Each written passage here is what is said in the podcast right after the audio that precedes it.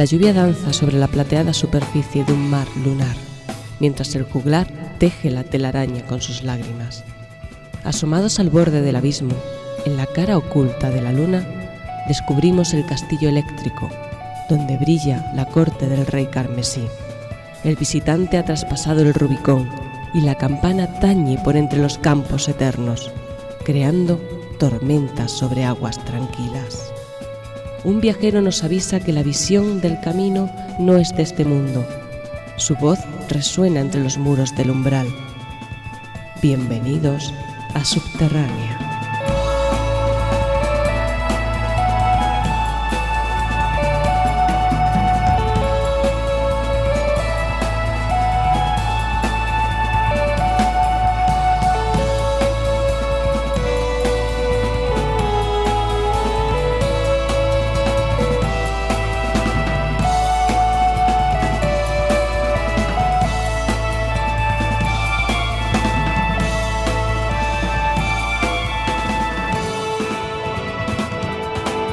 Buenas noches a todos, queridos oyentes y amigos. Estamos en septiembre y por fin estamos de vuelta con todos vosotros.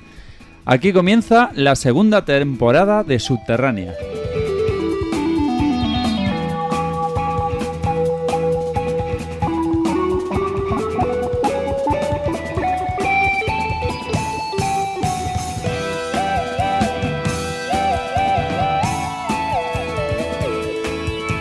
Y os podemos asegurar ¿eh? que venimos con muchas fuerzas, con muchas anécdotas, con un verano increíble y con unas ganas de hacer eh, de, subterránea esa que es vuestra casa eh, a través de vuestros oídos de una manera increíble. Hoy estamos aquí pues casi todos, casi todos. Nos falta uno que suele coger vacaciones en esta época, pero estamos casi todos.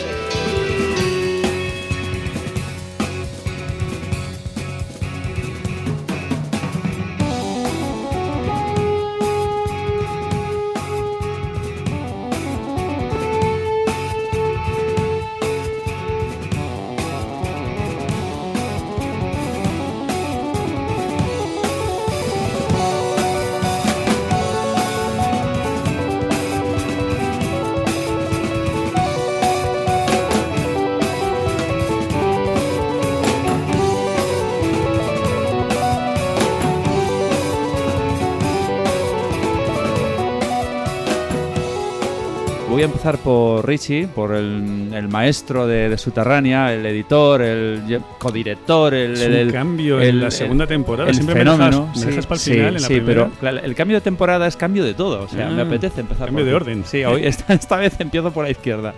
Eh, Ricardo Hernández, Hola. Muy buenas Muy noches. buenas, Aquí de vuelta.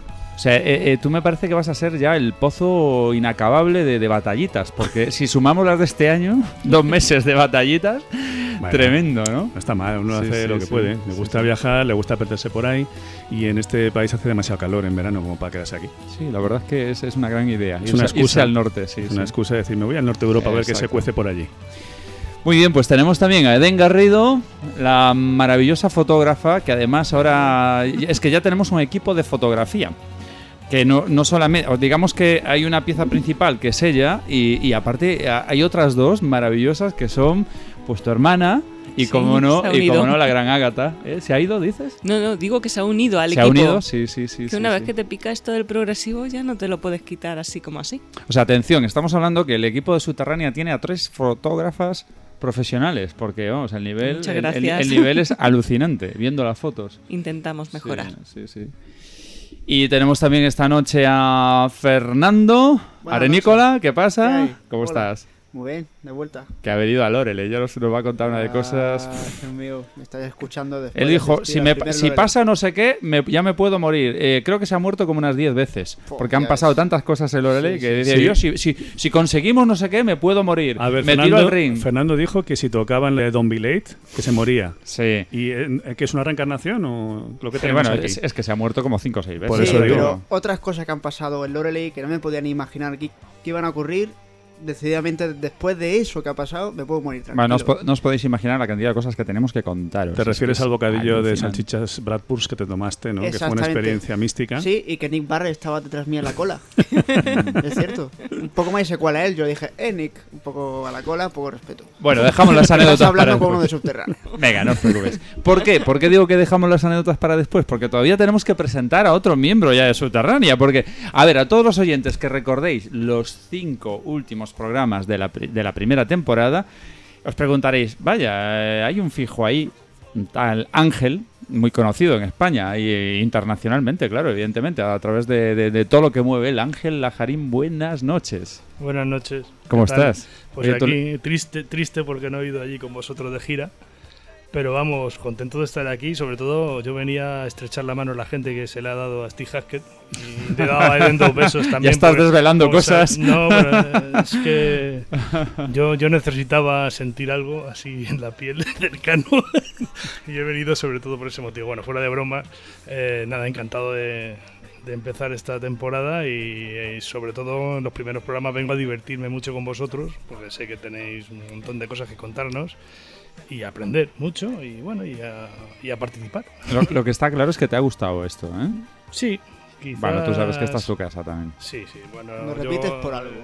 Sí, sí, la verdad es que sí, que sí que me Va- gustado. vamos, a confe- vamos a desvelar algo a los oyentes. Está sentado al lado de la máquina de café. Está en, el- en el- en el- en la posición, en el asiento de- del señor Moloco, que hoy no está aquí porque esta es su época vacacional. Anda por ahí, por Galicia, estaba por ahí. Yo he visto fotos por ahí en internet. Ya que sí, Ángel empieza a hacer molocadas ahora de repente. Sí, exactamente. Cuidado con ese asiento que te puede, no sé, mm, eh, transmitir cosas. eh, peligroso, Y puede que no seas tú.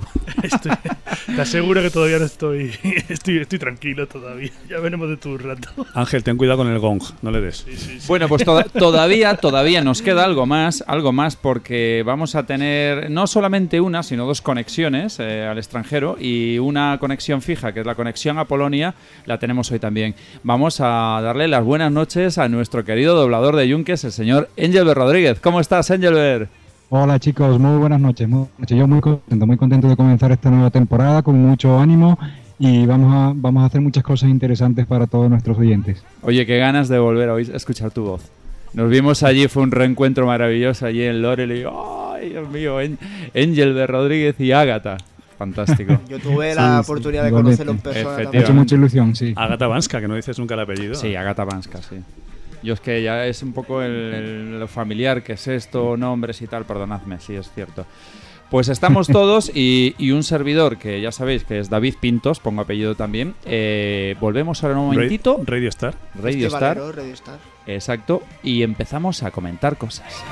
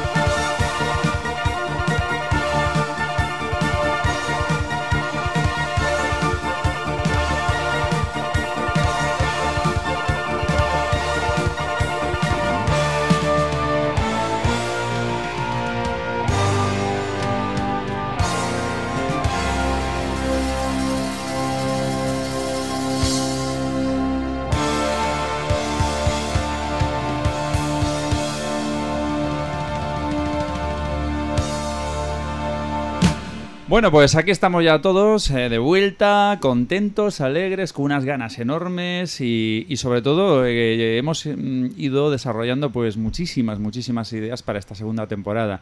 eh, la cual a priori se presenta como una temporada fa- fantástica, con mucha energía, la verdad.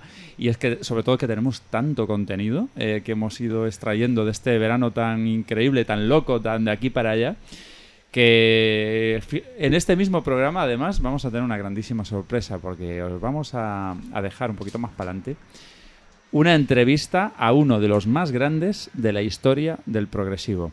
Ahora ir pensando, ir pensando. Imaginaros. Y aparte, pues, eh, de, las, de la cantidad de entrevistas que tendremos que ir eh, colocando, igual que el año pasado, mejor dicho, la temporada pasada, eh, a lo largo de diferentes programas, pues eh, hay muchísimas anécdotas que tenemos que ir eh, poniendo y seguiremos con la misma fórmula de esos especiales a grandes grupos de la historia del progresivo. De hecho, hay mucha gente que a través de la página web, a través de Facebook, nos va proponiendo, oye, no, me encantaría que hicierais un especial sobre este grupo, sobre aquel otro. Todo eso, desde luego, que iremos plasmándolo poco a poco. Pero aparte, mm, tenemos ideas eh, un poquito nuevas para, para ir desarrollando este año. Eh, ¿Qué queréis comentar? A ver, Richie, ¿tú, tú, a, ti, ¿a ti qué se te ocurre? ¿Para qué? ¿Para este año? Sí. Aparte de lo que tenemos nosotros ya medio hablado. ¿Qué te gustaría hacer? Hombre, pues a nivel de especiales hay una serie de bandas que creo que tenemos que tocar. Lo que no sé si sería bueno desvelarlas con Desvelarla ya. antelación, ¿no? Creo que es mejor eh, no. guardárnoslas. Creo que, me- que mejor no decirlo. Hombre, ahí. hay, eh, la, la primer- el primer especial lo tenemos ya claro hace tiempo. Sí. Hmm. Ese, bueno, si queréis Somos malos. ¿eh? Tú no te das cuenta de que nos estarán escuchando, pero decirlo ya. Que... Hombre, es una banda que es obligatoria. Sí. Es obligatoria. Hemos De- hecho, recordaros que en la primera temporada hemos hecho tres especiales dobles, que han sido Pink Floyd, por supuesto, como no, Ujú. los grandes maestros, eh, Camel, Camel. y luego nos y- hemos y ido un salto hacia lo moderno y nos hemos eh, Bueno, atrevido con Marillion. Medianamente moderno, sí. Sí, digamos que, bueno, neoprogresivo. Sí. Entonces este año pues queremos volver a lo clásico y saltaremos también hacia los neoprogresivos o, o grupos más recientes sí. y demás. Pero eh, evidentemente nos tenemos que empezar Sí, sí, por por una un de grande, las bandas grande. principales. Y bueno, no Yo creo si que está con claro. esto queda dicho. Sí, ya. está dicho, está prácticamente dicho. Bueno, aparte, pues eh, yo, eh, lo de la sección tuya, ¿se hará o no se hará? Eso, te iba a comen- es- eso iba a comentar, que sí, que eh, próximamente pues tendremos la oportunidad de por fin escuchar mi, senci- mi sección de álbumes conceptuales. Estoy trabajando en ello. Muy bien, pues eso es muy importante. Y aparte, aparte de todo esto que estamos mencionando, ¿Está eh, trabajando en ello? Subterránea se ha ido extendiendo muchísimo este verano. eh, sobre todo por la cantidad de contactos que, que hemos conseguido eh, y la verdad es que es, es un orgullo decir que seguir este estilo de música es fan- tan fantástico que, conoces eh, cantidad de gente buenísima, muy buena gente, majísima y que también está haciendo grandes iniciativas por Europa adelante. Ahora mismo tenemos, que posiblemente hoy conectemos si no hay ningún tipo de problema, con un amigo que está haciendo pues una labor muy importante por el progresivo en Holanda y que, bueno, ya lo iremos desvelando, eh, también tiene cierto paralelismo con algunas acciones que se están haciendo aquí en España. Por lo tanto, pues eh, ya a lo mejor a lo largo del tiempo podremos tener conexión Polonia y conexión en, en Holanda. Y quién sabe, quién sabe, porque también, si no recuerdo mal, vosotros en, en el Cambridge eh, habéis hecho buenos contactos, ¿no? Sí, y buenas señor. amigas. Sí, señor. Eh, todo esto vamos a hablar a lo largo del programa, porque el veranito ha sido intenso, hemos ha habido muchísimos contactos, todavía estamos mm, aposentando todo lo que ha sido este verano y hay cosas que digamos que se sembró o se pusieron las semillas para que vayan germinando a lo largo del otoño y posiblemente pues eh, vayamos teniendo a lo largo de esta segunda temporada cada vez más sorpresas y sobre todo imp- lo importante hablar de las novedades más importantes que van surgiendo en el panorama internacional y traeroslas a través de- del programa. Eso es otro de los puntos importantes que nos hemos puesto como meta. Y para eso tenemos además a Engelberg en Polonia, que también se está moviendo mucho. Engelberg, Sí, sí, sí. tú cada dos por tres no- nos, ver, nos- nos están- pasas cada están noticia. surgiendo cada vez más, más iniciativas, festivales, conciertos y cosas y por supuesto os, os tendremos informados al respecto también. Bueno, fenomenal. O sea que esto ya empieza a ser pues un programa con, con tentáculos por, por sitios importantes, por donde hay movimiento. Yo creo que también, eh, a raíz de lo del especial que hicimos de rock progresivo español, el SAR y todo esto que ha estado ocurriendo estos últimos meses, tendremos la oportunidad de estar más en contacto con estas bandas que son, que son amigos nuestros de rock progresivo español y prestarle más atención Sí, también y, y poner mucha música de ellos. ¿no? Correcto. Eso es otro de los, de los puntos que, que también pues Sí. van, van a estar muy presentes para la segunda temporada. Además que es importante decir que ya empiezan a llegarnos cada vez más eh, mensajes, discos, vídeos, de todo de bandas españolas que nos mandan su trabajo para que lo difundamos. Por supuesto que lo iremos haciendo. Los que ya hay- hayáis mandado cosas, eh, no os sintáis preocupados porque no os mencionemos en Sí. este primer programa. Es que no hay tiempo para todo. Claro. Pero que lo iremos haciendo No, no, a, lo claro. largo de los próximos programas, tenerlo por seguro. Estamos en deuda simplemente porque, porque no sé, de aquí, eh, como sabéis, ha surgido pues un movimiento fantástico que se llama SAR, Hispanic SAR Rock, y aparte nos hemos dado cuenta en Subterránea, y yo creo que todos, de que hay un movimiento muy bueno en España. Por lo tanto, evidentemente, también iremos dando un apoyo constante a, a todos los grupos españoles de rock progresivo tan buenos que hay. Y también entrarán en las noticias de conciertos, etcétera. Bueno, eh, yo creo que podemos poner un poquito de música y a ver, algo que hayamos descubierto este verano que nos haya dejado con la boca abierta que, que podríamos ahora, no sé, escuchar. Uf, Yo, yo, estoy, yo estoy alucinado con un grupo que se llama Carcius. Por ejemplo, no sé. Por ejemplo. Pues Carcio. Carcius, ¿escuchamos algo de Carcius? Bueno, ya que os ha gustado la idea que he propuesto, eh, sobre todo los que hemos estado en el Crescendo, vamos a poneros una canción de un grupo canadiense formidable que se llama Carcius, un tema titulado Water.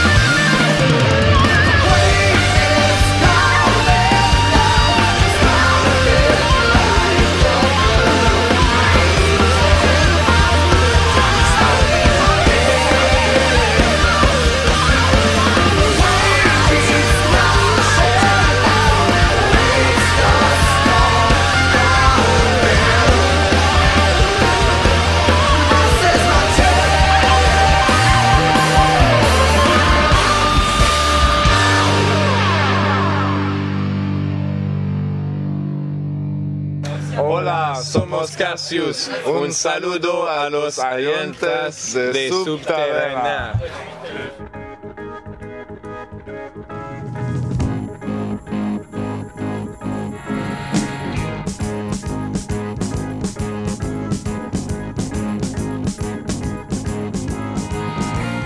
Estáis escuchando Subterránea, donde la música vuelve a ser arte.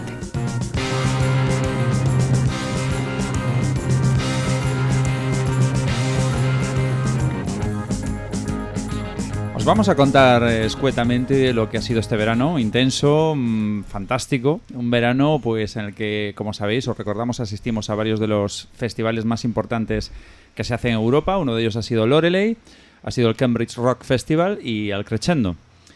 Entonces... eh, En Alemania, en Inglaterra y en Francia. Sí, sí. Tres correcto, países. Tres países. En Loreley nos encontramos allí pues, la, pues prácticamente todos, menos Moloco, todos. Allí estuvimos Agata Banska, Angel Rodríguez, Eden Garrido, Mariquilla, que es la hermana de Eden Garrido.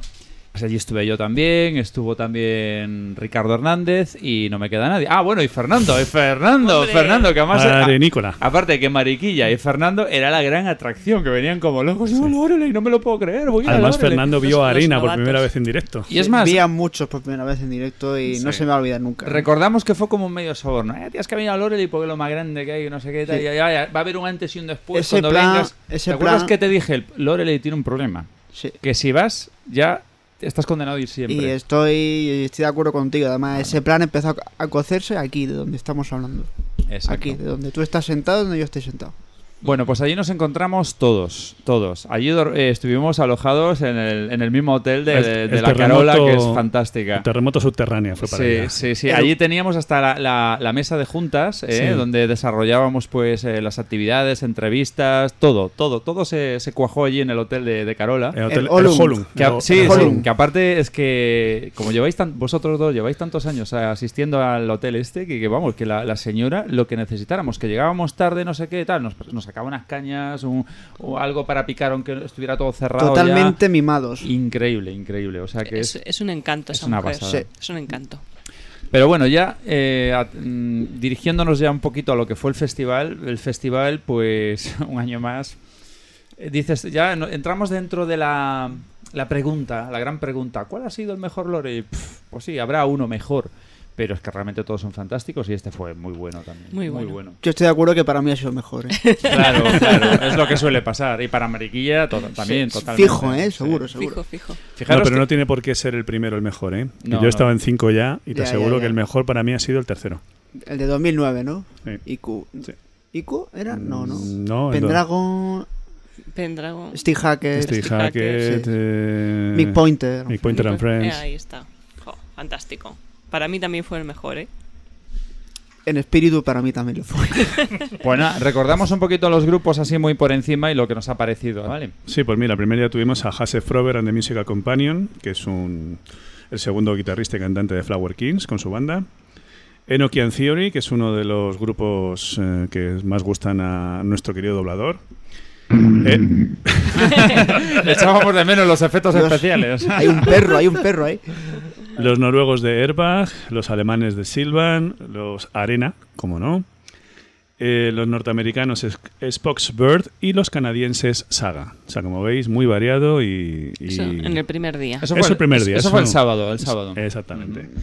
Y el domingo pues tuvimos a otros alemanes llamados Frequency Drift, que se estrenaban como primer festival importante de su carrera, a pesar de que llevan ya cuatro discos. Los queridos Lazuli, los queridos por, por Sí, sí. nuestro ínclito David Pintos, Eh, los fran- franceses que, que ellos, se- que sepa todo el mundo que ya no estoy solo. Mariquilla me apoya. los ingleses de Heiken, que repetían dos años seguidos, luego los suecos de Flower Kings, que presentaban su nuevo disco después de la reunificación tras cuatro años eh, de sequía. Eh, otro de los eh, queridos por nuestro doblador, Catatonia, suecos ellos. Por supuesto. Y para cerrar, ni más ni menos que repetía también otro grande, otro grande que ya estuvo en el 2009, Steve Hackett con su banda. Exacto. Así que como veis no ha sido un festival para tirar No, no. a la basura, ni mucho menos. Sido un festival para quitarse el sombrero y para decir, madre mía, Madre mía, madre correcto. mía. Bueno, el sábado, ¿qué os ha parecido? Eh, ¿Con qué, qué banda os, os dejó alucinados? Eh, ¿Qué es lo que más os gustó? ¿Lo que menos? Yo, yo lo tengo clarísimo. Silvan. Yo me quedé eh, petrificado y alucinado con Silvan. Silvan fue- Soy silvanero ahora para de, Yo ya lo era. de por vida, vamos. Yo ya lo era, pero realmente Sí. es que eh, fue tremendo. O sea, ¿qué, qué, qué disco han sacado este Bueno, eso- de eso- este año? Eso yo ya no, no lo quiero ni comentar. Me ¿Y parece qué interpretación han hecho de tan maravillosa de este disco? Muy emocionante. Es un grupo que puede abanderar perfectamente el progresivo de los próximos años, ¿no? Por lo que decís así, Sí, ¿no? Tiene un potencial considerable. Bajo mi punto de vista, to- totalmente. Yo tengo muchas ganas de verlo. Mm. muchas. No, y en directo es increíble, lo hemos comentado miles de veces, pero claro, lo habías comentado tú porque tú lo habías visto, Ricardo, pero el resto no, no todavía no habíamos tenido esa experiencia, ver a Silva en, en directo. Y la verdad es que ha sido fantástico. Y después también, eh, a- a- bueno, hay, hay más cosas, es que este día fue increíble. Tenemos Haré- una entrevista con Silvan. Sí, sí, por supuesto. Aparte de todo, pues fue conocerles en persona, porque ya yo sí les había visto en directo, pero apenas había hablado unas palabritas con ellos. Y en esta ocasión tuvimos la suerte de tener una, una maravillosa entrevista con Marco, con Jan y con Sebastián, tres de los componentes de, de Silvan, que nos demostraron que aparte de ser unos fueras de serie componiendo y sobre el escenario, que fuera del escenario son unas excelentísimas personas. Y bueno, lo mejor es que, que escuchéis esa entrevista que nos dedicaron a Subterránea. Now recording. Okay. Uh, Mues hablas Sebastianos uh, Silvanos. Silvanos. hablas Janos. Silvanos como los elfos.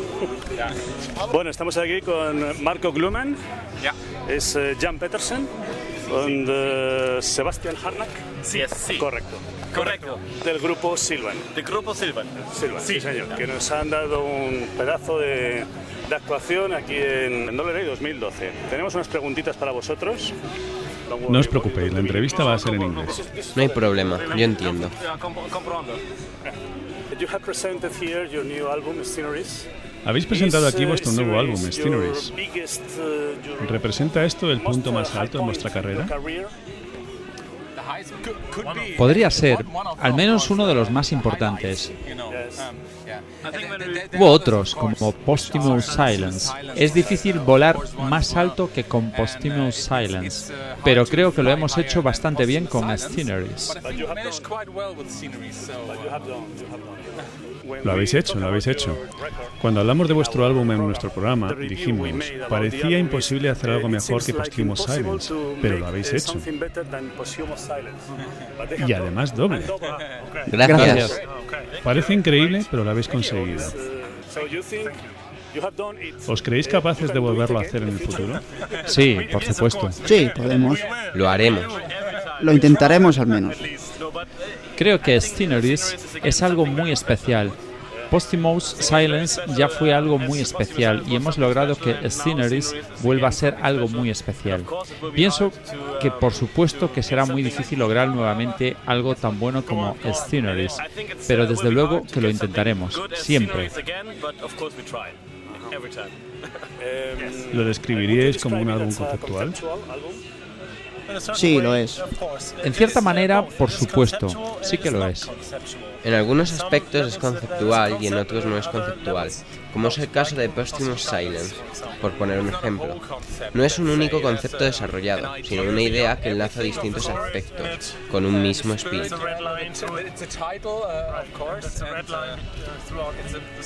Hay una línea común, pero son diferentes capítulos. Cada capítulo es una historia diferente, propias de cada uno de nosotros. Es diferente en cuanto al nivel de conceptualidad de Posthumous Silence, pero no deja de ser un álbum de concepto.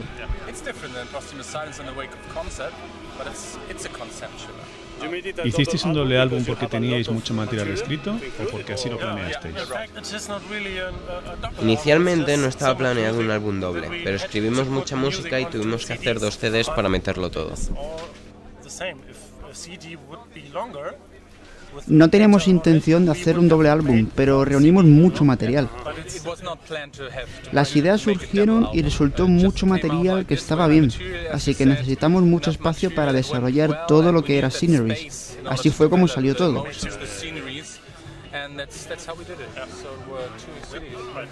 Hace muy poco que ha salido el álbum. ¿Cómo está funcionando hasta ahora fuera de Alemania?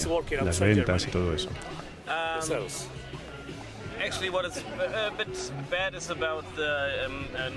No sé muy bien por qué, pero perdimos nuestra distribución en Norteamérica.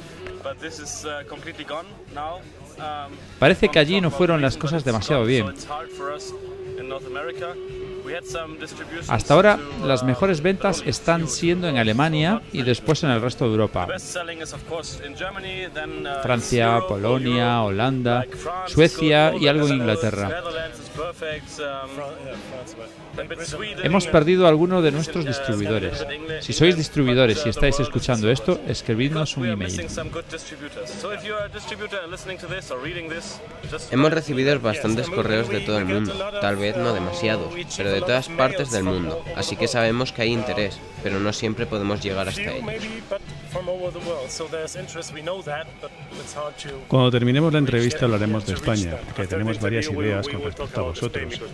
Y también un mensaje para vosotros de unos amigos de allí. Ok, bien. Eh, Bien, bien. bien.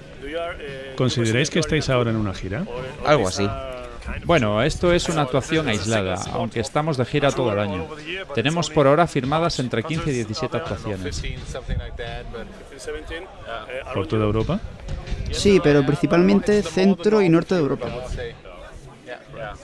Creo que deberíais ser más populares en Inglaterra. Ya sabes que organizar conciertos es muy difícil. Si no eres invitado, no puedes pedir que lo hagan y que te paguen. Es muy difícil entrar en algunos sitios. Entiendo que el público inglés es demasiado conservador con respecto a llevar a Inglaterra a tocar a bandas de otros países. Pues sí, es verdad. Pero en vuestro caso, Silvan, no sois una nueva banda. Tenéis una larga y gran carrera. Y habéis estado bien situados en las listas, obtenido muy buenas críticas a vuestros álbumes. Con todo eso, deberíais tener más éxito en Inglaterra. Sí, nos encantaría. No creo que sea entonces una falta de audiencia, sino más bien una falta de promoción, creo yo. Sí, tienes razón. Así es. ¿Y qué podemos esperar de Silvan en el futuro? Tenemos seguros contactos en España. Hemos hablado con gente de Barcelona y de Madrid. No hemos vuelto a tocar allí desde Peralta.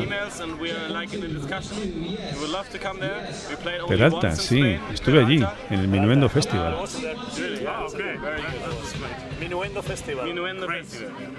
Eh, genial, sí, Minuendo Festival. Nos encantaría volver a tocar allí.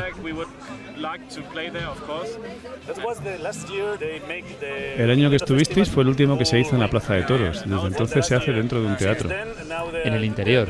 Sí, hay mejor sonido. La Plaza de Toros era muy pequeña y había muchos rebotes. Sí, eso es verdad.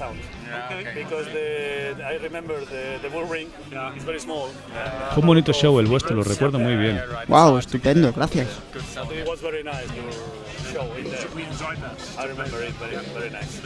Bien, terminamos la entrevista que va a empezar la siguiente banda. Muchas gracias por el gran concierto que nos habéis dado, por el gran momento y por dedicarnos vuestro tiempo para esta entrevista. Muchas gracias y enhorabuena de parte de todo el equipo de Subterráneo. Que sigáis haciendo gran música por muchos años. Muchas gracias. Gracias. Esperamos vernos pronto en España.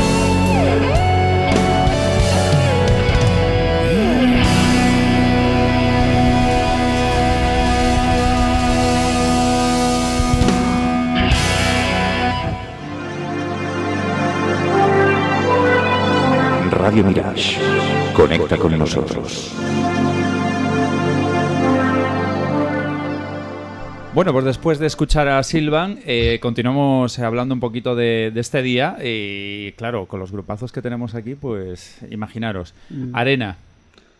Nos estamos saltando otros grupos, ¿eh? estamos yendo a, a- por ir resumiendo a, Mm. a lo gordo. Pero Pues arena, pues.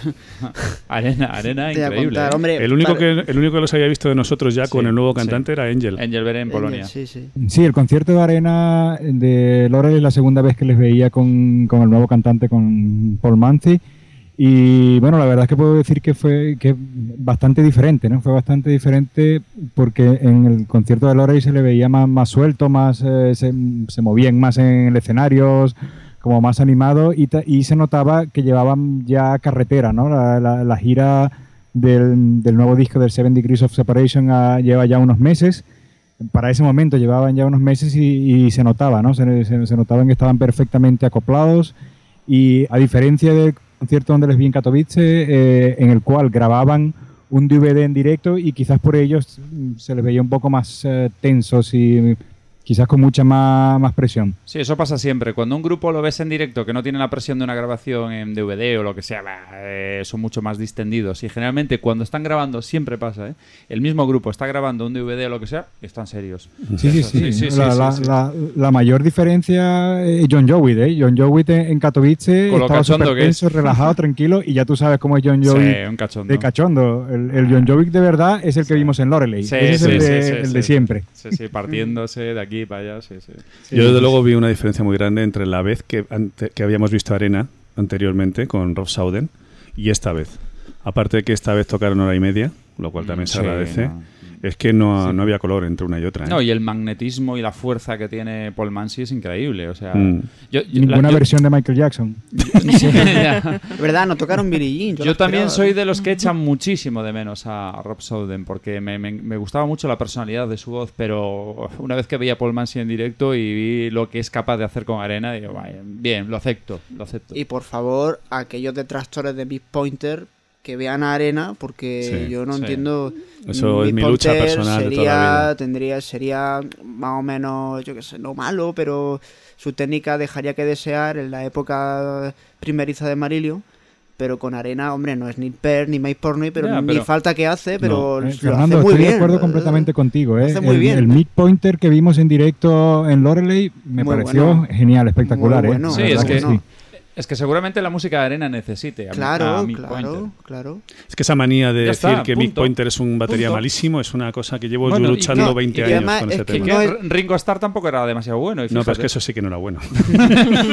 ya, ya lo sé. Pero, Pero Mick fíjate. Pointer sí es buen batería. Claro. Para tocar en un grupo como Arena Sí, y sí. llevar los ritmos y los cambios de ritmo que exige un grupo como Arena, eh, y además con un bajista, eh, que es la otra parte de la sección rítmica, como John Jowitt, que es el ma- uno de los más grandes bajistas del progresivo, Mm. mm, evidentemente no se puede ser un mal batería. No, Claro. no, está claro. Que va, que va. No, y además que diga que es malo, pues simplemente es mentira. Es que no, Que no lo ha visto. que no lo ha visto. ¿no? En fin. Bueno, pero hay debate. ¿eh? Hay sí, debate sí, porque bueno, hay debate porque- en este primer día, por Sí, ejemplo, sin porque- ir más lejos. Porque aquí algunos eh, salimos encantados de la actuación de Saga, otros no. Eh, A ver, algunos. eh, dejadme decir algo. Sí. Eh, una cosa es que un segundo, ¿puedo No, cortar yo personalmente no me gustan las corrientes más poperas, di- digámoslo así, pero tengo que reconocer y decir que en el concierto de Saga estuvo muy bien, muy buen sonido, los músicos eh, a- actuaron excelente y es un concierto que mereció la pena, realmente. Claro, Gracias, Angel, gracias. Claro, claro. Vale. Incluso hasta tenemos disputa con Spox Bear. O sea, a mí me gustó, pero tampoco es que me haya encantado eh, demasiado. Y no sé. No, pero ahí coincidimos todos en que Alan Moss no estuvo afortunado. No. Para nada. Yo creo que, yo creo que lo, lo que ha sucedido es que no hay sustituto para, desde luego, para Neil Morse y tampoco para Nick Di Virgilio. El cantante nuevo Ted Leonard, pues, eh, sinceramente, o sea, es que está años luz de estos dos hombres que acabo de mencionar. En general no gustó por lo que pulsé yo por allí. La gente le fastidió bastante. la Pero de claro, este es que, es que es un señor que debe ser muy buen músico, pero es que es apático en el escenario.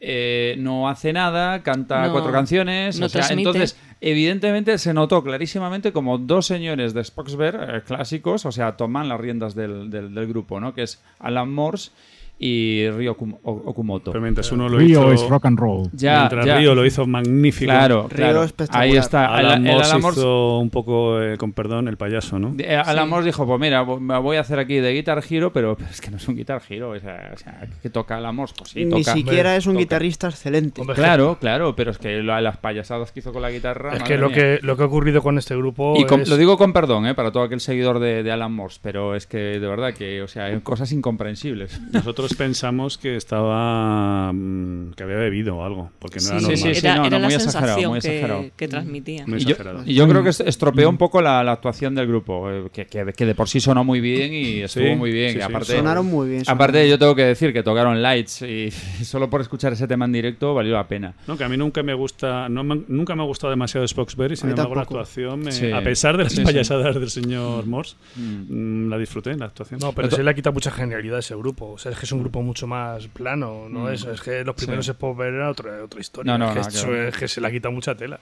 Sí. Sí, es que, no, no sé, es que uno comenta la discografía de Spoxberg y cómo diferencia un disco que de otro, porque Sí, hay, clarísimamente. hay dos o tres que no, sí, que son más especiales y tal, pero el resto es todo muy plano, lo que dice Ángel. Es muy plano, todo muy igual, repitiendo la misma estructura y Yo llega no- un yo momento no- yo no que, estoy tan- yo que no estoy- cansa. yo no estoy tan de acuerdo contigo, ¿eh? O sea, en Spoxberg hay momentos maravillosos, hay, Sí, hay los discos hay. más buenos, más bajos, pero, pero hay, hay joyas. Pero hay re- demasiada re- repetición de estructuras y de tipos de canciones y yo qué sé. Bueno, y eso, eso, eso lo hacen muchos grupos también, ¿eh? Sí, pero la falta de Neil Morse es insuperable. Sí, Sí, no, no, está es, claro, es está claro. tremenda. A nivel compositivo se Y si nota. encima le quitas alguno compositivo más, se nota la a- falta a de, día de hoy- de Neil Morse. A día de hoy tú sigues la, la carrera de Neil Morse y la de Spoxberg sin Neil Morse y no sé, no sé por lo que te decantarás tú, pero yo me decanto por la de Neil Morse, o sea... Sí, yo es- también. Es, es mucho más, más rica en detalles, en, en momentos geniales, en momentos geniales, etcétera, pero bueno. Bueno, el debate mayor no es Sí. con Spoxberg, sino con Saga. Mm, Sí, bueno, eh, yo creo que está la cosa un poco dividida. Hay aquí tres que, que estamos de acuerdo en que fue una actuación buena, muy lo pasamos bien. y- No, a ver, sonó muy bien, ¿eh? Sí, sí, sonó El muy Sí, bien. sonido, es que- os doy la razón. Vamos a ver, Sonó una cosa bien. es que sonaran muy bien, otra cosa es que sean grandes músicos, otra cosa es que sean históricos, pero que son lindando o pasando lo popero y que no encajaban en el festival y que jamás lo hubiera puesto eh, como final de cartel de ese día. ver, y es sí, que es que una, una cosa no quita Ahí, otra. ahí. ¿eh? Sí que encajan. sí.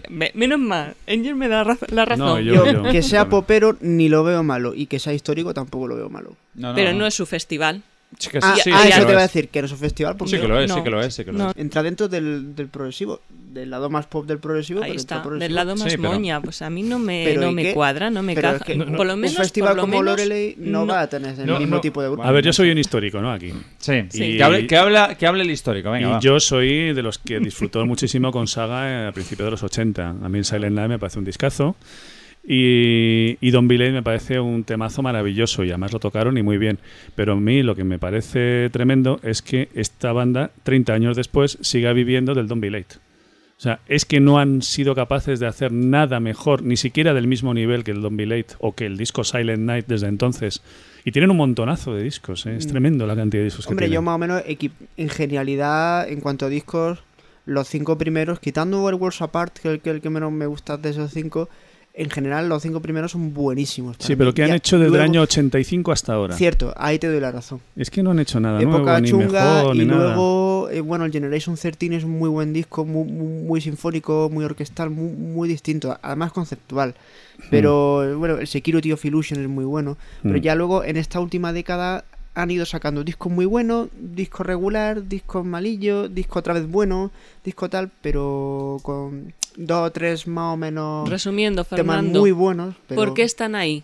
Y a final de cartel. Porque son históricos, porque tienen tirón y de esa forma se aseguran que hay un lleno. muchos seguidores Y en Alemania. Sí, bueno, ya. Por pero- eso, porque se de- aseguran el lleno. Para los nostálgicos. O sea, es el tipo de Efectivamente. concierto para los nostálgicos. Sí, Sí, pero, pero ¿y qué? vamos, pero, pero ¿y qué? Pero vamos a ver, es un festival. Un festival tiene que tener una riqueza de, de todo. O sea, tiene, tiene, vamos a ver, si a mí me gusta el neoprogresivo, me lo ponen todo neoprogresivo, yo qué bien. Pero el resto dirá, "Ah, tú du- doblador dirás, joder, macho, hacía falta un poquito de caña, un catatonia o no sé qué. claro, el, el que le gusta el pop nostálgico y tal dirá, pues yo quiero también grupos nostálgicos, como ha pasado muchas veces en, en Loreley con, con, con tantos grupos, ¿no? Entonces, a ver, yo creo que la riqueza y la variedad de un festival es fundamental para asegurarse que también venga una cantidad Sí, de lo que pasa es que ha habido grupos nostálgicos como Jethro Tull o como Asia o como el propio Steve Sí. Hackett que han sido maravillosos. Eh, y en cambio hay otros que han dejado un poquito una sensación más amarga, como fue el caso de John Lees, eh, no, perdona, de Les Holroyd de Barclay James De Harvest, Barclays. o como para mi gusto ha sido este caso de Saga. Y pienso que Sagan está mucho mejor de lo que estuvo Barclay James Harvest en Mm. su momento, pero bueno. Bueno. Que también es por, por hacer un poquito de polémica, tampoco nos vamos Sí. a Sí, pelear, es cuestión ¿eh? de No. gustos y yo pues llevo una época con Saga pues que, que me encanta porque lo, lo, lo descubrí hace poco y cuando descubres algo pues no pues te apasiona, ¿no? En próximos programas de Subterránea, la entrevista que Fernando Medina le hizo a Jim Gilmour de Saga. Ahí está. No os la Eso perdáis. es, eso es. bueno, ya por, por comentar ya todo de, de este día, Enochian Theory y Has Forever. eh, a, mí me, a, a mí me los gusta. Enochian son los tuyos. Sí, a ver. Hombre, a ver, eh, sinceramente me- me- a mí me hacía ilusión Enochian Theory. Era uno de los grupos que, que más me, me apetecía ver eh, eh, en este festival y mm, tengo que reconocer que me decepcionaron un poco. Y mm, quizás por la juventud, quizás por los nervios, pero se les veía tensos, bastante tensos y, vamos, un poco parados en el escenario. Tampoco les había visto en directo nunca, no había tenido la oportunidad. Pero bueno, es una banda que musicalmente eh, tiene muchas cosas que, que ofrecer y, eh, y es para seguir en un futuro. Sí, sí es cierto, porque- pero sin embargo me da la sensación de que eligieron un repertorio un poco plano, ¿no? O sea, no me llegaron a emocionar en ningún momento. Sí, sin embargo, escuchando sus discos sí que me vine arriba en Sí, determinados hay, momentos. hay- hay una cosa que hay que tener en cuenta que quizás por presupuesto o, o porque lo han querido así no llevan no llevan teclados, no llevan o sea, lo llevan grabado. Ajá. Llevan grabado lo, lo que ellos le llaman de los orquestas, Sí. la, The Lost la Orque- orquesta sí. perdida, ¿no? En plan un poco en plan cachondeo, le llaman la orquesta perdida y lo, y lo llevan en samplers, ¿no? Lo llevan Sí. ahí que pues, Eso- pudisteis ver a un señor allí detrás del, del batería que estaba pinchando, ¿no? Sí. Eso les Bueno, obliga claro. a una rigidez a la hora de tocar enorme. Eso está Eh, clarísimo. Exactamente, cuando haces esas cosas Claro. tienes que ir muy clavado, muy perfecto con el tiempo, ¿no? Sí. Y es, es difícil improvisar, Claro. es difícil ser espontáneo Y claro, eso eh, eso le, le suma un poco mm, lo que vimos, ¿no? Quizás, eh, como comentaste, es una actuación bastante plana. Yo creo que es un factor que, que incide. De todas Eh. formas, yo en Nokian Theory eh, tengo que darle eh, un premio negativo muy grande. El sonido. En cinco años que llevo yendo a Loreley, nunca nadie ha sonado mal. Nunca. Habrá sonado mejor o peor, pero nunca mal. Hasta en Nokian Sí. La verdad es que Sí, el sonido sí, sí. no, no en Theory es la única banda que en cinco años ha sonado mal. Eso es muy chungo, ¿eh? Eso es otra cosa, sí, sí, fi- eso es fíjate, fíjate que el primer grupo, que fue la banda de, de, Musi- de Musical Companion, que es la banda de Has For- Forever, que es el, el- el cantante o uno de los cantantes de Flower Kings, pues sonaron de maravilla. Primer grupo, que siempre, el primer grupo en todos los festivales es el que suena peor y sonaron de maravilla. Sonaron muy bien. Con lo cual, Pues que por cierto, bien. Malo. Y Airbag sonaron de miedo. Sonaron maravilloso. Herba fue de, de bello Sí. de punta, ¿eh? Sí, sí.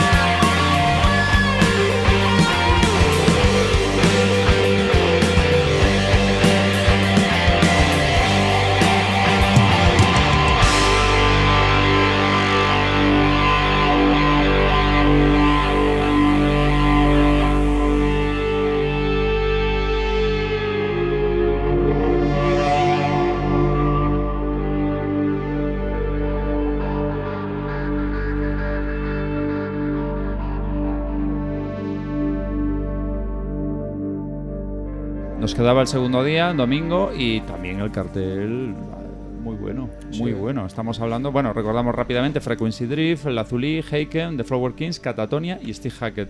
Mm. El cierre, bueno, y ahí no comento nada. ¿eh? Hombre, para mí, en cuanto a cartel, mm, y creo que casi todos estamos de acuerdo, un poquitín más flojo, Sí, porque el primer día fue tan tremendo, pero lo compensan ciertos momentos que compartimos con ciertas personas, ¿no? Sí. Eh, Mm. que fue, eh, para muchos fue muy emotivo. No, y muy a, emotivo. a nivel musical, Heiken Sí, es- sí, sí, crecen cada año más, es increíble. Y, eh, The Flower Kings hizo una actuación King. impresionante. Yo, lástima que me la perdí prácticamente, pero sonaba de lujo. Fue un regreso espectacular. Sí, y Steve Hackett, bueno. ¿Steve Hackett es de otro planeta o la banda que lleva está a otro nivel? Es que es, que es tanto como que, vamos a ver, todos son de primera división y llega Steve Hackett de- desde Champions League eh, interestelar. Además, sí, sí, es una, faltaba- una cosa... Faltó un miembro de su banda, la guitarrista de apoyo y cantante, Mm. la chica Amanda Lehman, que estaba enferma de bronquitis, no sé qué historia, y no pudo ir a la actuación de Lorelei. Así que... es- Sí, pero se- eso no, se- eso se no es en falta. impedimento para él. No, no, por supuesto que no, pero quiera o no, pues ahí tiene un apoyo que no, que no tuvo, ¿no, Jaque? Me interesa saber, yo estaba entrevistando a Jedrick, el guitarrista de, de La Azulí, y me perdí, por desgracia, la actuación de Hey, que me gustaría saber, nos gustaría a todos saber un poco la opinión de, de nuestro amigo doblador sobre Heiken. ¿Qué te parece Hombre, la ¿qué me- actuación? ¿qué, qué me vas a preguntar? Ya, ya. Yo, yo- yo te puedo decir que Heiken para mí ha sido lo mejor del festival. Sí, lo sé, lo sé, lo sé. Lo sé, lo sé. por- y mira, os voy a contar a todos, os vamos a contar. Lo sabemos porque el, el segundo día estábamos tan emocionados de, del- de- una vez más, ¿no? Un año más de, de lo que fue el Festival de Lore que empezamos con una coña de vamos a hacer un top 5. Bueno, yo creo que fui el promotor. Yo, top, top, top, ¿os acordáis? Vamos a hacer un top allí tomándonos unas cañas. Eso fue el segundo día, ya al Fue final de todo. sí, sí, al final. Unas cañas en, la- en el hotel. Eh, el top, pues, de la mejor, las mejores bandas, las cinco mejores bandas, que aparte lo tienes apuntado por Todo- ahí. No, todo sé si eso- lo- no, está grabado.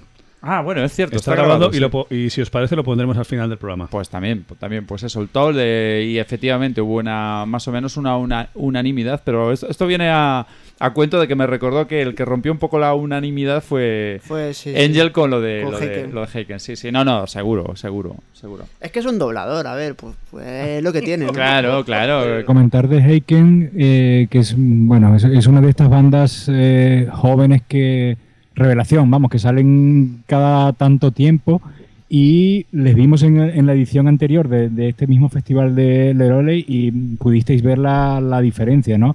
La diferencia de cómo han madurado musicalmente, cómo han madurado encima de- del escenario, cómo están más compenetrados y, su directo es más potente incluso con ciertos momentos que tuvieron su polémica, ¿no? Como la- el interludio de Super Mario Bros. Ah, sí, sí. Oye, ¿me vas a permitir que te interrumpa y que le quitemos ya la etiqueta de, de Grupo Revelación? Ya, ya, ya, eso ya lo ha superado. Es más que eso, es más que eso, está más que consolidado, porque de hecho en el Crescendo estaban de cabeza de cartel. Y realmente Sí, sí, sí, sí. decías Va- tú, vamos, qué, que revelación ya de esto. los Sí, grandes. sí, sí, ¿eh? Y, y por cierto están grabando ya su, su tercer disco este año. Por eso, por eso. Sí, no, está claro, ha sido de lo más destacado del, del domingo. Y bueno, el Azulí, el Azulí ha estado impresionante, ¿sí o no? Aquí ya hay risas, joder, lo de siempre. Menos ha mal sonado que- muy bien, ahí lo dejo. me- Sí, sonar, sonado. sonar menos en Nokia, en todo lo demás. A ver, ha sonado muy- muy bien. Ha sido muy buen sonido. Eh, os puedo asegurar que conectan con el público. Eh, quizás ha, ha sido el grupo de todo el festival que mejor ha conectado con el público. No, el sé que- cómo lo hacen. No el que, mejo- el que más, pero sí de los que más. De los que más, sí, correcto. Y Sí, sí, sabes cómo lo hacen. Sí, es bueno. ritmos muy, eh, muy repetitivos, muy estilo africano Ya y arábigo. Es que es eso. Ángel, Ángel, eh, aquí empieza una batalla mítica más. Pero a ver, entre- si es que simplemente yo no estoy diciendo Siempre que lo mismo. A ver, David, déjame hablar. Si esto es así. Es como, es como lo del año pasado. Eh, si, si tenemos un oyente, No, claro. El año pasado hablábamos de bueno y malo. A ver. A ver, aquellos, aquellos oyentes ya permanentes que han escuchado pues todos los programas dirán, bueno, ya empiezan con lo mismo. sigue, sigue, perdona. No, si es que quiero decir algo que no me dejas decirlo. A ver. ¿Es bueno o malo? No, simplemente decir una cosa. Yo no voy a entrar sobre si la Azulí son buenos o malos en lo que hacen. Desde luego son músicos y son profesionales y lo Y hacen, músicos y lo hacen muy bien y, y suenan muy bien. Pero lo que están haciendo, para mí, se aleja mucho del progresivo porque son demasiado repetitivos. Pero conectan con el público. ¿Por qué? Porque son ritmos muy repetitivos, estilo afro, que cazan enseguida a la gente, sobre todo al público femenino, que lo veías allí, Lástima no haber tenido una cámara de vídeo para haberlo grabado. Estaban tremendo. La gente como loca con Azuli. Pero que durante cinco Claro. minutos estén haciendo el mismo ritmo sin parar, a mí eso me cansa. Claro, Richie. A mí también. Por fin lo entiendo, he visto la luz, ya sé, ya sé, ya sé cuál es el problema. Me, me he dado cuenta de que no conectas con la azulí. ¿Ves cómo ve al azulí? Ritmo, no sé qué. No, no conectas, no captas la esencia del azulí. Bueno, esto es coño. No. Eh, el, tema, el, tema, el tema es que No, pero, tenemos esto, un pero, componente- pero- pero esto tiene que salir. Sí, sí, claro, No por corta. supuesto, pero Sí. ¿quién habló de cortar nada? Vamos, No, no, es- no, está nada. claro. Que censura, salir. censura por, una vez, por una vez ha hablado Richie Pena, pena que no esté Mariquilla aquí de para... la, de la Sulí, o sea, diciendo lo que opina de verdad. Claro, claro. sí que ha sido. Y yo me he dado cuenta de que no conecta. Por fin ha acabado, ha terminado la gran batalla del Azulí entre Rich y yo. No, no, no, no, ¿Eh? conectar Le estoy dando todo. amigablemente la mano No, no, y, me pone no, cara. no, No, no, no. Ahí está, aquí, confirmado. Se acabó, ¿eh? Nos estamos dando la mano, se acabó. Cuidado que me ha dado la mano izquierda. Porque con la derecha no llegó. Yo pensaba, yo pensaba cuando has empezado a hablar del Azulí que iba a decir, Richie, pasamos a Catatonia. Eso ya ha sucedido en otro programa. Yo, sobre la Azulid, eh, un tema que comentaba con David en micrófono cerrado, y es que yo el recuerdo que tengo de la Azulid en el festival es un recuerdo más bien bonito, bueno, porque fue. Si los oyentes se acuerdan, teníamos la broma de que, vale, la hora del Azulí, pues aprovechamos para, para comer, Ricardo y yo, ¿no? Pero al final lo que hice fue subirme arriba a un, mi- a un mirador que hay, me senté y con la música del Azulí de, de fondo mm, re- re- redacté Espera, cier- espera, espera, espera, espera, ¿redactaste qué? Uy, Redacté cuidado, que cier- igual, igual desvelas, No sueltes igual nada, ¿eh? desvelas Cierta entrevista. del... Ah. cierta entrevista. Ahí, ahí, la entrevista del gran eh, músico. Sí. Bueno, pero, pero es que ya cae de cajón, ya está, ya está, la gente ya lo sabe. Acabamos de decir eh, los grupos que tocan. eh, tú dices que has entrevistado. Bueno, hemos dicho que íbamos a poner una entrevista a un grande y ahí estabas preparando una entrevista. Bueno, Ahí estaba preparado. Ya sabéis. Con la música Lo de la Azulí de decimos, ¿no? fondo. No, no, Ronnie Stoll. decimos, Ronnie decimos. Stoll, ¿no? Claro, Ronnie Stoll, Ronnie ¿no? Stoll, claro. El aspecto negativo de este día, yo destacaría en el caso de Frequency Drift, que suena muy bien su disco maravillosamente, pero en directo nos llevamos un chasco y estaba en, en la cantante. Estoy de Ah. Habían sí, sí, sí. cambiado Estoy de de, cantante Sí. Y ya no es lo mismo. Llegó un Traían- momento en que me aburrí en esa actuación, Sí, mira. No, es que era muy mala. Traían una cantante nueva que no estaba ni integrada, Mm. ni tenía nada que ver con la cantante anterior. No, y a- aparte la, la puesta en escena de, de la señora, bueno, de la mujer, bueno, de la chica esta. Señora, mujer, Sí, no, chica, iba, iba vestida como una señora eh, en un concierto de rock. eh, la puesta en escena, o sea, era cantaba una, como una mujer, era pero como en un fondo era pato, una cría. era como un pato intentando cantar y bueno, Sí. y canta, desafinaba un poco, en fin, Sí, bueno. no, iba muy de mal. verbena, que iba vestida de verbena. Sí, sí, Sí. yo creo que se confundió. La llamaron, mira, tienes que cantar esto. Le pasaron, pues, la, lo que sea, las letras, la música, las canciones y tal. Ah, vale. Y cuando llegó allí, llegó vestida de, Y es, de una, señora. y es una pena, porque el No, disco sí, sí, sí, suena sí. genial. Y desde el luego- resto del grupo No, no, suena no, no. Es, genial. es un grupo muy recomendado. Desde Sí. luego, en cuanto a conexión de público, Sí. ese grupo, cero. Mm. Mm. Conexión Sí, sí. con el público, no. Bueno, Angel, ¿y Catatonia qué? Hombre, ¡Hombre! ¡Hombre! la Tatonia, Suecos ellos. mí, uno de los, de los mejores momentos, sin prejuicio del señor Hackett, que ya sabemos, no, no vamos a decir nada, porque Hackett es Hackett, es muy grande, ¿no? Pero Catatonia sonaron muy potentes y extrañamente seleccionaron un repertorio bastante cañero, ¿no? Para hacer un festival de rock progresivo. Me, pareció un Sí, poco sí. arriesgado, me pareció un poco arriesgado, pero bueno, eh, al, parecer funcionó con, muchas personas y muchos fans que, se veía que, eran fans de la banda, que cantaban las canciones y estaban bastante animados. Yo, pe- yo pensaba que iban a tirar más de, mm, canciones más lentas, más, melancólicas o, más progresivas de su repertorio y decidieron ir a, a saco, a saco a, a meter caña. Hicieron exactamente lo mismo que Dream Theater en el, en el festival de, de Coveta Sony, ¿te acuerdas? Que en un festival de metal eh, va y se hace un setlist súper progresivo. Sí, revés, exactamente. sí, Sí, sí, Lo mismo, pero al Lo mismo al revés, sí. Exacto.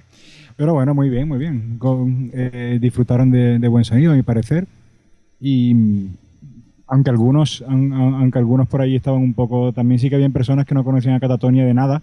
Y otros que mm, sí escuché comentarios de gente decir que hace una banda como esta aquí. Pero bueno, es lo que hablábamos antes, ¿no? De, de un poco de la variedad que debe haber en un festival. Y aparte, tenemos que hablar también de Flower Kings, que hicieron una actuación fabulosa. Sonaron muy bien, hicieron un setlist fantástico Excelente. y sonaron, bueno, estuvieron geniales. Excelente. Muy, muy, a, muy a diferencia de, de la otra ocasión que tuvimos de, de ver a The Flower Sí. Kings en, en Loreley. Que Pasó algo parecido a con Arena, que la vez anterior que estuvieron no lo hicieron del todo bien y en cambio Sí. esta vez no- pues se han quitado Se la espinita, ¿no? Y Flower Kings exactamente igual. Mm, la sí, última sí. vez que estuvieron en Loreley hace tres años fue un desastre de sonido. Mm. Eh, el señor Stoll estaba cabreado porque no Sí. funcionaba bien nada, se puso muy tonto. So- solo funcionaba su guitarra, que era lo único que sonaba. Sí, Y entonces pues no estuvieron, no, No, no. estuvieron a la altura. Sin embargo, en esta ocasión Perdona han estado te- bien. Perdona que te corte. Yo creo que también vienen con un material bastante Sí, bueno en sí, esta ocasión. sí. ¿eh? El nuevo, el disco- Banks of Eden, El sí. disco eh, está muy bien. Empezaron, Entonces, empezaron directamente con ese. Vienen Ah, con sí. muy buen material y eso también es un cierto. incentivo bueno en un No, concierto. em- de empezaron con la del. No, Last Minute on Earth. No empezaron con. Empezaron con el... Con Numbers. No, esa la pusieron a mitad de repertorio. Que fue cuando Ryan Stoll dijo: Nos vamos a meter por territorios nuevos, extraños. y, y presentó el tema de Numbers. A mí me hizo gracia el momento en el que se puso a llover de una manera bestial y tocaron I am the sun. Yo soy el sol. Tiene narices. Ponerse a llover y tocar ese tema fue. Lo dijo R- Ryan Stoll porque alguien tiene que poner el sol aquí, ¿no? Bueno, El sol de, bar- de verdad formó unas nubes, pero tú de que vas, vacilón, el sol soy yo. Ahora te vas a enterar.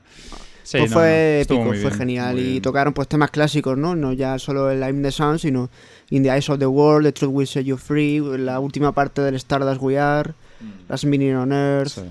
Y bueno, el Numbers, ¿no? Del último disco. La pena fue que nosotros ese día, bueno, de si os, si os trajimos del primer día unas cuantas entrevistas, os podemos asegurar que de este segundo día estamos llenos. Luego os diremos la relación de entrevistas que vamos a poner. A todos los Y en- amantes de Flower King, estáis de enhorabuena porque tenemos material Sí. abundante. Y en ese momento, en el momento en que estaban tocando Stardust We Are, que es uno de mis temas favoritos de Flower Kings de todos los tiempos, estábamos entrevistando al señor Diego Tejeda de Heiken. Es verdad, Sí. es verdad. Una entrevista en español, entrevista, sí, porque sí, es sí, mexicano. Sí, sí. Entonces nuestros se oyentes oye por ahí de fondo, se oye por ahí de Para fondo. lo nuestros oyentes de México también, esa entrevista a ese gran teclista mexicano, Heiken. Menos trabajo para lo que tenemos que traducir, ¿no? Sí, efectivamente. Sí. Esa no hay que traducirla, menos mal. Esto, eh, los Flower King venían sin el percusionista, ¿no? Esta vez. Este Tienen una, sí, tienen una formación ahora de, son un quinteto, ¿no? Está Hasse. Frobe, Roy Stoll, Están eh, los cinco históricos. Bueno, Badin, cuatro históricos más Jonas el- Reingold, Thomas Badin. Sí. Thomas Bodin y un batería nuevo que es alemán, el Felix Eh, Lerman. Os este. iba, Feliz os iba a hacer una pregunta, yo que no he estado allí, para que un poco me comentéis, a ver qué, qué os parece. Y es eh, el tema de Truth Will Set You Free. ¿Qué pasa con esas percusiones y con... con- era un grupo en el DVD que tenemos nosotros de... No me acuerdo cómo se titula ahora. ¿lo tienes ahí Sí? Meet the Flower Kings. Exacto, Meet the Flower King era, era una formación de siete músicos, muy potente. Sí. Doble guitarra, doble percusión, tal, doblaban y eso. ¿Qué ocurre, qué, o sea, ¿qué ocurre con ese tema cuando son cinco músicos? ¿Se resiente el tema? ¿No se resiente? Bueno, Pues, de alguna yo- forma sí se resiente un poquito, pero no más que en otras ocasiones. Eh, es normal que muchas bandas, sobre todo cuando llevan músicos de apoyo, no en todas las, pos- en todas las giras ni en todas las eh, actuaciones pueden llevar siempre todo Claro. su íntegro, ¿no? No, a veces, a- muchas veces hacen arreglos precisamente para, para la carencia de ese Claro. músico. Es Si simplemente- un tema de, de media hora. sonará Sí, menos sí. recargado. No, si por ejemplo un batería como este caso Félix Lierman, que era un batería nuevo que se empleó muy a fondo, ¿no? Para dar un Para suplir. para suplir un poquito parte de la cuestión rítmica de Flower Kings. Pues muy bueno tiene y que luego ser. Bodin, Bodin bueno. el teclista, bueno, muy eh, buenísimo. tiene unos recursos suficientes Sí. como para en un momento determinado también Sí. suplir parte. Suplir de- a- Sí, hace percusiones también con los Sí, teclados. Lo he visto sí. yo en algún DVD Sí, que sí, hace sí. clic, clic, hace cositas Sí. con el teclado. Que no Estuvieron son- muy bien. Además, en la entrevista que os pondremos eh, en, en futuros programas, veréis eh, cómo estaban todos con muchas ganas de, re- de volver a los escenarios con- como, como Flower Kings. ¿Y tú qué opinas, Angel, del concierto de los Flower? A ver, Flower Kings, eh, como nuestros compañeros, algunos ya, sa- ya sabrán, no es uno de mis grupos favoritos. Eh, pero la verdad tengo poco que decir, porque en ese momento, como comentó Richie, estábamos haciendo la entrevista a Diego Tejeda de Heiken y solo pude ver un par de canciones. No, no tengo mucho que opinar realmente. Eso, eso, fijaros, queridos oyentes, que estaréis diciendo, joder, que bien os lo pasáis, ¿no? Escuchando todos estos grupos. Por la mitad de los grupos no nos enteramos de nada, porque estamos haciendo entrevistas para, para vosotros, ¿no? Pero bueno, y ahora vamos a pasar a hablar de, de la estrella prácticamente del festival, porque como que comentábamos antes, este está en otra dimensión, es un- una liga intergaláctica. Steve Hackett, Dios mío, pero ¿qué, qué ha pasado en el concierto de Steve Hackett? ¿Qué, qué ha pasado? Anécdotas, ¿Qué ha pasado? anécdotas. eh. Yo creo que hubo Que más todo- lágrimas. eh. Abrazos. hemos lágrimas. llorado. Hemos llorado, nos hemos abrazado. Uf, ha sido increíble. Sí. increíble. Empieza con Everyday, ya sí, de Sí, entrada. ala, toma. ¿Cómo meterse A llorar- en el a llorar directamente. El año pasado fue la segunda que tocó. Este año directamente la primera. La primera o sea, ya, es, ya es llorar, o sea, ya es que tienes que sacar el pañuelo. Dije, Dios mío, el llorar Everyday. literalmente, ¿eh? Sacaron- que es en serio. el pañuelo. que- El pañuelo que fue de de verdad. Sí, Sí, sí. sí, sí, sí, sí, literal, literal, ¿eh? Cuando estamos hablando de llorar es literal. Me hace gracia que eh, María José, que era su primer año en, en Loreley, cuando nos vio a todos, cuando empezó a tocar Fear of Filth, y empezamos todos a abrazarnos y a llorar, porque claro, es sintonía subterránea, para nosotros es muy especial, ¿no? Entonces, eh, ella en vez de hacer fotos a Steve Hackett, se dio la vuelta y empezó a hacernos fotos a Como, nosotros. como buena fotógrafa. Y vídeos también. Pero queridos oyentes, esas fotos no las vais a ver.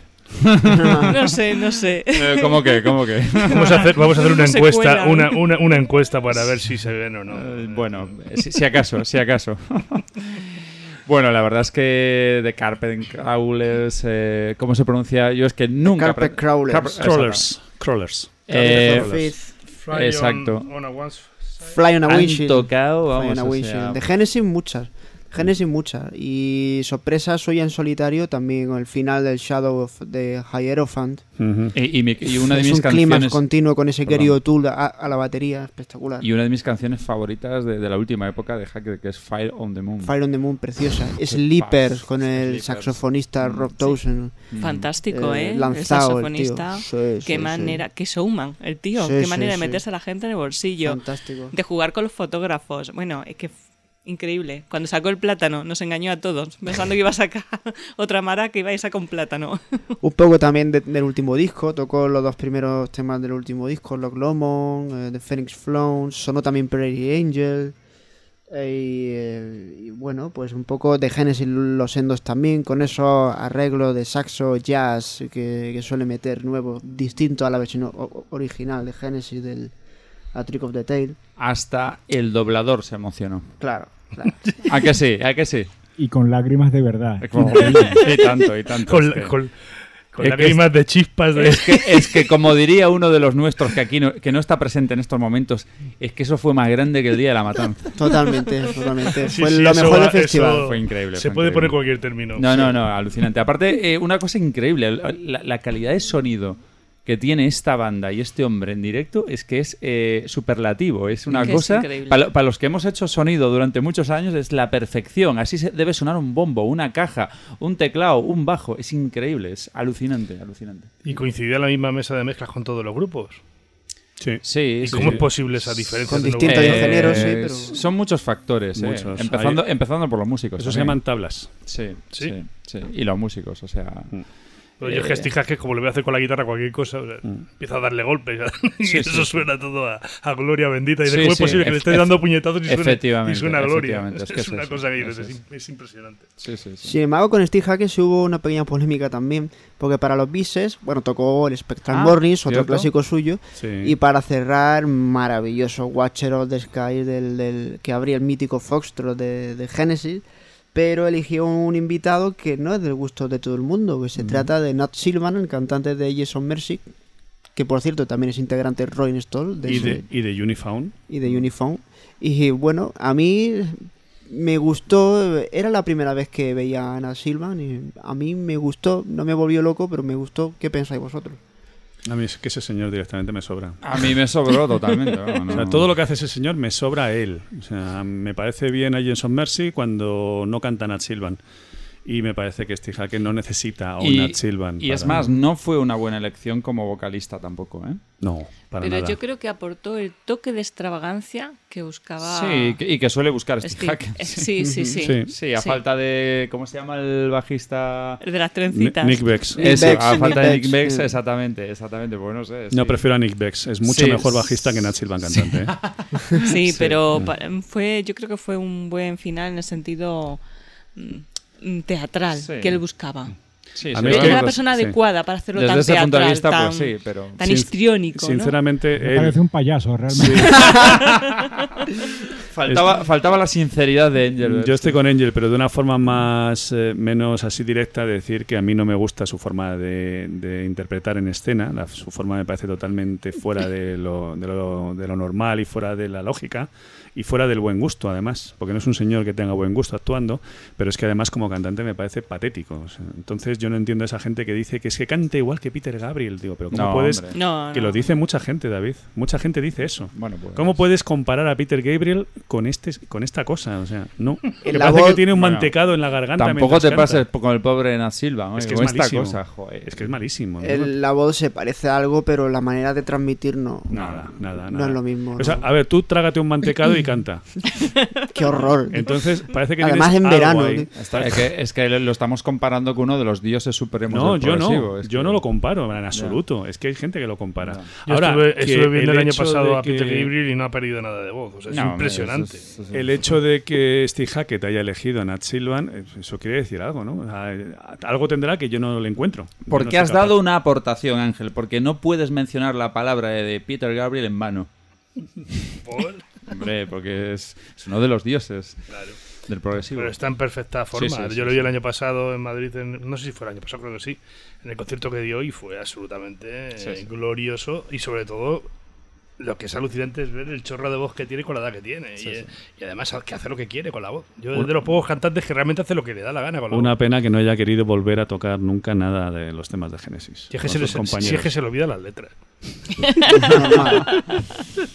¿Sí o no? Bueno, pues nada, damos por cerrado Loreley y vamos a poner una canción, ¿no? Hay que decir que si en el primer día teníamos ni más ni menos que tres entrevistas, en el segundo día, señores, tenemos entrevistas a todo el mundo, prácticamente, menos a Catatonia.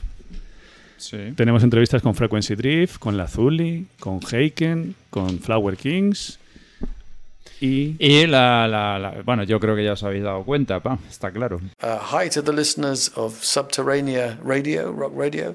Uh, it's fantastic to talk to you. It's Steve Hackett, formerly of Genesis, sometimes of GTR, and recently of Squacket, and next year of Genesis Revisits.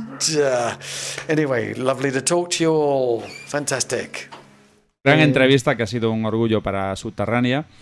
Eh, yo no he podido estar en la entrevista, pero los afortunados que han sido Fernando y aquí el señor Ricardo y Edem eh, han estado con este monstruo, esta maravilla, este legendario artista y guitarrista de y la historia. grandísima persona. Exacto, exacto. Que eso es otra otra aportación que, que venían todos sorprendidos. ¡Jo, qué majo es! ¡Qué buena persona! Eh, hemos estado hablando. Fantástico. Os vamos a dejar una entrevista con Steve Hackett. ¿Qué os parece? ¿Os gusta? ¿Sí? Ya te digo. Pero antes escuchamos un poco de música para retrasar un poquito más. Yo pegas no voy a poner. Sí, no, eh, esta es una- esta- la entrevista esta fue una de las cosas que yo creo que cuando nos mar- en el digamos en el en nuestra sala de juntas eh, tenemos que marcarnos eh, hay que conseguir entrevistar a Steve Hackett como sea comenta Fernando. Buah, si entrevistamos a Steve Hackett y yo estoy allí y tal ya me puedo morir bueno una de las veces que se murió. Totalmente. Hu- hubo más hubo más Hubo muchas más. hubo más hubo más total Pobre que- pobre Significa que Fernando. Fernando es un zombie, ha muerto y resucitado. ¿no? Lo que yo no sé Ahora soy cuántas, zombícola, no soy arenícola. no, eso, eso confirma también cuántas que- vidas tienen los arenícolas, más que los gatos. ¿no? Arenícola es, es un secreto. No lo voy a decir. Eso confirma eh, dos cosas, que la gran labor que, que estamos haciendo y sobre todo eh, la, vosotros, los oyentes que estáis ahí y nos apoyáis, porque evidentemente la, la gran repercusión que tiene Subterránea, gracias a vosotros, eh, supone que cada vez tengamos más facilidad para, para acceder a este tipo de, de artistas, de grandes artistas. ¿no? Muchas Por gracias, supuesto. porque gracias a eso tenemos el honor y el orgullo de entrevistar a Steve y otra gente muy importante. Y después transmitirlo, que es lo, lo interesante. Pero antes vamos a escuchar una canción, ¿no? Hay que dejar un- algo musical de, de Loreley. A ver, venga, esto sí que va a estar complicado. Una, Los una- sendos. Una de Los Hackett. sendos, a mí me Algo- gustaría- Algo nuevo, yo qué sé, yo Sí. Fre- Frequency Drift o... Ah, sí, bien. Yo iba a elegir un tema del último álbum de los Flower Kings. Pues bueno, bueno, bien. No me Hay vas un a decir tema. Members. No, no, no, Ah. no. Un 30 tema. No, 30 un tema de 7 minutos. De, es el, concretamente es el segundo tema del último álbum que a mí mm, particularmente me encanta, se llama For the Love of Gold, y si estáis de acuerdo, si estáis de acuerdo. A mí me gusta podemos mucho ese tema. Lo podemos venga. poner. Pues lo presentas y a continuación la entrevista a Steve Hackett. The Flower Kings, For the Love of Gold, del último álbum, Banks of Eden.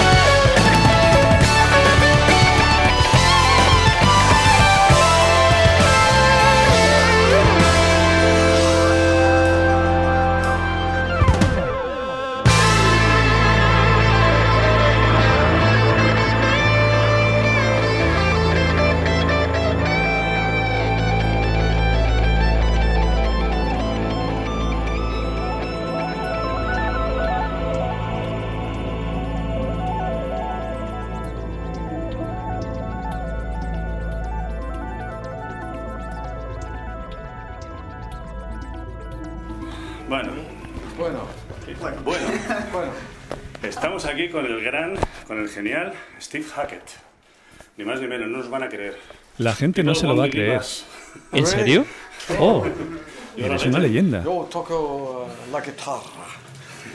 aprendí algo de español en el colegio, pero se me ha olvidado. Hace tantos años. Después de... Es uh, increíble que se me haya olvidado todo. Sí, pero leí que viajaste al sur de España. Lo leí en alguna parte. Fuiste a las cuevas de los gitanos. Ah, solo en espíritu, porque hice una canción llamada Nomads. Ah, sí. And my wife went there. Um, Mi mujer sí estuvo allí, but I love pero me flamenco encanta el flamenco y la música española, Spanish por music, supuesto. of course, you know, the nylon guitar La guitarra uh, de cuerdas de nylon significa half la of mitad my de mi life. vida. Lo digo porque yo soy de esa zona de España, de Andalucía. ¿De verdad?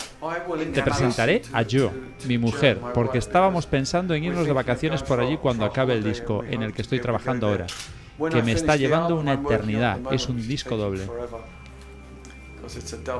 ¿El proyecto de Genesis Revisited? Eso es, sí. Hice el álbum Genesis Revisited en los años 90. 90s, but this one is much more Pero este es mucho definitive más because definitivo porque um, tiene muchas más canciones. Um, Con Michael Ackerfeld en Supper's Ready, ¿no? Ackerfeld Sí, es uno de los que cantan en ese tema. that. Um, Y hay otros. Simon Collins está también, Frances stuff. y yo canto algo. También participó alguien que está aquí hoy, Nat Silvan, y uh, otros Nick como Nick Kershaw, Steven Wilson y muchos otros cantantes. Um. Son bastantes. Um, No podría recordarlos a todos. Um, Nick Beggs está Phil Malford, Lee Pomeroy de Take That, mucha um, gente. Uh, also Jeremy, Stacy toca la batería. Ya lo hizo en el disco de Uh, Squacket. um, Ahora está tocando con Noel Gallagher. Um, uh. Mi hermano John Hackett, Nick Magnus, con el que trabajé hace muchos años. Es genial, es maravilloso trabajar con uh, tanta gente. So many people nuevos that are, uh, y new también friends viejos and, amigos. and old friends. So, uh, it's, uh, Son un montón. Sí, lo sé, son muchas amistades. It does, I know, it's a lot to live up to, Pero but es it's- genial vivir ese sueño uh, que se va great to, uh, repitiendo. To live the uh, recurring dream again. Tengo muchas ganas de escuchar ese álbum. Hablemos un poco sobre tu último álbum, Beyond the Shrouded Horizon. Sí. Lo has descrito como un viaje a través eh, de diferentes países y culturas. Mi opinión es que eso se debe a tu amor por viajar. Te gusta viajar mucho. Um, Sí, mucho. Uh, um, uh, Es un biproducto de la cantidad y de los distintos estilos de música que me han interesado. Um, Creo que cuando era pequeño solo quería quedarme en un determinado lugar. Pero al empezar a interesarme music, la música, esta me llevó de la mano y me transportó a muchos países many distintos. still De muchas maneras, aún soy ese niño desconcertado. um, Todavía me veo en la guardería jugando con esos juguetes. Todo lo que la música me permite hacer. Uh, Como se suele decir, la diferencia entre los niños uh, y los hombres es el precio de sus juguetes. Mis juguetes, como decía toys Fran in the Zappa, son los del ático, los de la guardería, volver al pasado. Las cosas de las que me enamoré de niño aún me siguen encantando. Todavía me encanta el sonido de las cajas de música, órganos mecánicos, atracciones de vapor, lo victoriano. Uh, Pero luego el funcionamiento del mundo de la electrónica y la producción uh, es como uh, grabar con una cámara nueva. Um, Puedes hacer que parezca o suene más brillante y reluciente que nunca.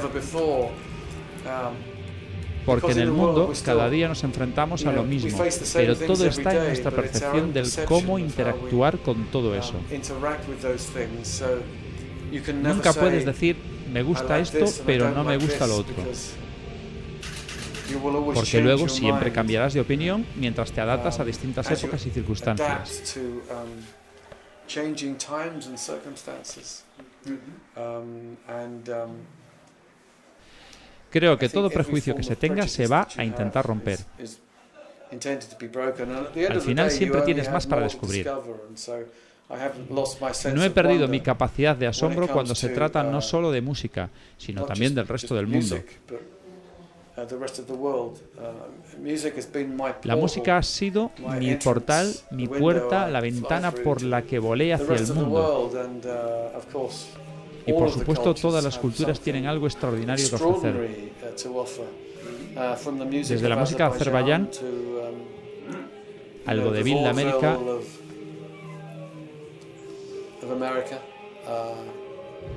y la música de. Inglaterra. Todo es actual para mí, los años 30 son el 1930 is- is presente. now. And, uh, and, uh, 1685, the year that 1685, Bach, Handel and el año en el que Bach, Handel y Scarlatti nacieron y vinieron al mundo al mismo tiempo. Es como una conspiración cósmica en el sentido positivo de la palabra. Aquella época es también el presente para mí porque hay músicos que continuamente reinterpretan sus obras. Las grandes obras siempre están en el presente, son eternas, operan al margen del tiempo. uh, uh, Tampoco se puede pasar por alto el mundo del jazz, um, surgió del um, caos. En cierto sentido, um, pero dentro de eso tenía lugar ciertos rituales muy interesantes. Y hay algo de esto en el disco de uh, Genesis Genesis Revisited. Hay un tema llamado Camino uh, Royal, de uno de mis discos en solitario, pero es un sueño que Genesis, tuve con Génesis, uh, en el que la música es tanto latina como progresiva, y también um, jazz, place of un punto de encuentro, una colisión de mundos. También tienes un álbum nuevo con Chris Squire. Yes, Sí, Squacket, yes. Sí. Yes. Creo que algunos esperaban que el disco fuera una mezcla de Jazz y Genesis, Sí, pero ha resultado ser algo distinto. sí, Yes, así es. yes. Como lo fue el de GTR en el pasado, muy distinto. Creo que cuando tienes un compañero con el que trabajar, todo el mundo trata de dirigirlo.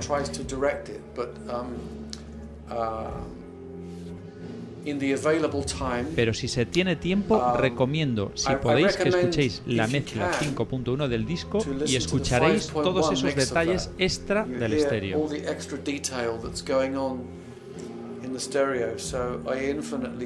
Yo definitivamente 5.1 prefiero la versión Now, I realize 5.1. that this is it's a bit like me saying Esto es como si dijera, Oh, if you like the si te gusta la película, um, deberías verla en 3D. Uh, you should Así see es, it in como 3D, yo lo percibo.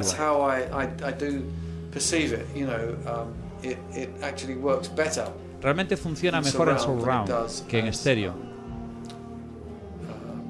uh, still Disfruto de la versión stereo, estéreo, pero es un proyecto algo más relajado hecho por personas que no siempre um, estaban made disponibles. between people who uh, were not were always available to each other. So um, uh, if it doesn't live up to its Si promise, el disco no está a veces a la altura de las expectativas, en of algunas partes sí creo que lo está. Um, Si escuchas el disco por partes, uh, te darás cuenta de varias cosas que merecen la pena distinguir. Estoy pensando en el primer tema, um, Alive Life Within a Day, uh, Tall Ships, I think, Tall particularly Ships, in 5.1. particularmente en la Um, versión 5.1. the pop sensibility La sensibilidad pop de un tema tan extravagante como. Divided Self plus for me encanta. Me gusta mucho el último tema Perfect Love Song, porque not no es something algo que typically sea progressive típicamente progresivo. Uh, Creo que has es its algo own, que tiene su propio um, algo de something Chris y algo de mí, pero um, Es muy directo. Muy directo, sí, un rock muy directo. Um, um, Somos dos cantantes armónicos que querían cantar canciones juntos, sin mucha instrumentación confusa. um, uh, Solo lo que servía para cada canción. Los temas son a veces tranquilos, otras más rockeros o poperos, algunas canciones de amor. Es uh, una parte de nuestra historia, con toda esa música que Chris hizo en el pasado y el venir de dos bandas distintas con carreras en solitario. uh, solo activity. Um, Me encanta el disco de Chris' Fish Out of Water. It's Ah, sí. Un disco precioso, hay temas extraordinarios en él. Es muy melódico, orquestal, es precioso. Oí en alguna parte que si los dos salís de gira con el disco de Squacket tocaréis algo de ese disco, Fish Out of Water, y material tuyo también. If we Lo haremos si conseguimos salir de gira. if we do. So far, we haven't De managed momento to, no hemos um, llegado al get to the punto en el que eso sea viable. Ahora no lo es. Depende de su agenda y de la mía, and pero me everything, but I encantó hacer el disco y es un with placer him. trabajar con él. Así there que puede que in the haya future, más en I- el futuro. know. No lo sé. Uh, I loved working Me with encanta Chris. trabajar con was- Chris. Estaba entusiasmado enthusiastic cuando when we were estábamos working trabajando together juntos. uh, Es un tipo con el que trabajar es very muy fácil, pero el But tiempo time is siempre always es el the- obstáculo. Encontrar tiempo para ambos siempre es complicado. En parte es sorprendente que haya pasado tanto tiempo hasta que ambos hayáis colaborado en algo, Chris y tú. Sí. Yes. Cuando Uh, empezamos el proyecto hace algún time tiempo, tuve que um, lidiar con un proceso judicial uh, tremendo que conllevó a que no pudiera publicar nada durante varios años. Tuve un paréntesis de tres años en el que no hice nada excepto luchar por mi derecho a trabajar. um.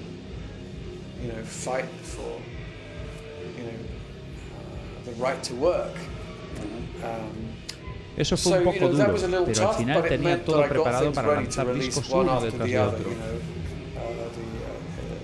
uh, Out of the Tunnel's Mouth, uh, Beyond the Shrouded Horizon, El disco con Chris, Squacket, uh, uh, el disco en el que estoy trabajando ahora, Genesis Revisited. Un disco doble. Quizás haya 70 70 minutes on one minutos en un 70 CD y the other. 70 en otro. Un disco doble lo más definitivo que he podido. Un resumen de una época en la que estuve involucrado. Me refería a que es curioso que no hayáis trabajado juntos antes, en el pasado, como con Steve Howe en GTR. Sí. Pero no con Chris Squire, hasta ahora. ¿Cómo surgió esa química? Bueno, trabajé con Steve Howe hace años, a mediados de with los Steve 80, Howe years con GTR. mid-80s with GTR. Um, Por entonces él no estaba en Yes, acababa de dejar Asia. Conocí a Chris por esa época. Cuando estábamos de gira con GTR, dijo que le gustaba la banda. um, Yo le dije todo lo que había disfrutado con Yes y su música en solitario. Um, Luego perdimos el contacto por muchos años. Chris estaba haciendo un álbum de Navidad. Creo que fue en 2007, me 2007, I parece. O quizás fuera en 2006, No recuerdo exactamente. El caso es que me pidió uh, que tocara la guitarra en el I disco y le "Yeah, dije, sí, yeah." claro. Uh, uh, Y más tarde um, le pregunté, ¿y si tocaras en algún tema uh, mío? something Y así fue. Ha participado en dos discos míos y en Squacket. Es mucha la música que ya hemos hecho juntos. Y en uno de esos discos, uh, Out of the Tunnel's Mouth, también tocó. Anthony Phillips. mi predecesor en Genesis. Así que tuve a los dos, Chris Squire y Anthony Phillips, en ese disco. Ese es el álbum del que me hablabas, el tema Nomads, que tiene esa influencia del flamenco, los gitanos y la percusión. Empieza acústica, pero se vuelve eléctrica. Es muy well, Sí, claro, ya sabes, me encanta ese tipo de música, es maravillosa. Y en cierta manera se convirtió en un símbolo, porque mi mujer y yo tuvimos que luchar por nuestro derecho a estar juntos. Nos casamos el año pasado.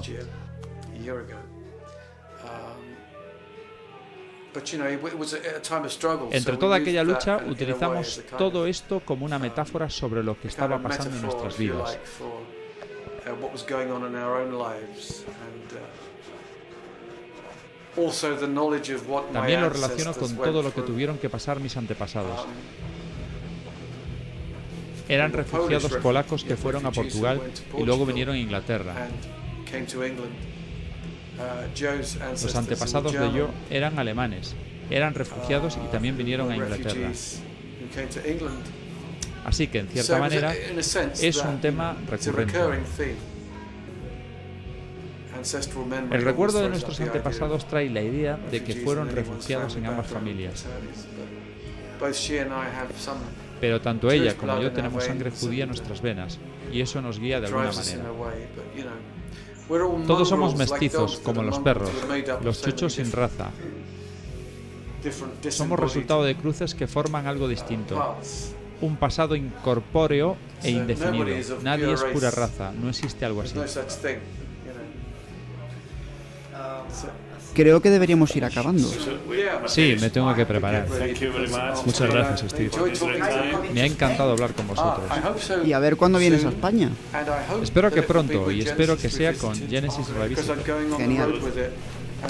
Porque quiero salir de gira con el disco y todo aquel que quiera ver el show que sepa que va a ser muy interesante. ¿Con todos los participantes? No con todos los participantes porque no podría permitírmelo. Todos tienen sus carreras. Demasiada gente. Pero creo que en la banda estará Nat Silvan de Agents of Mercy y Uniform. Él está aquí esta noche, por si queréis hablar con él. Va a cantar Watcher of the Skies, ¿no? Sí, va a cantar Watcher of the Skies. Con nosotros hoy, pero no está ensayado. Él se sabe la letra,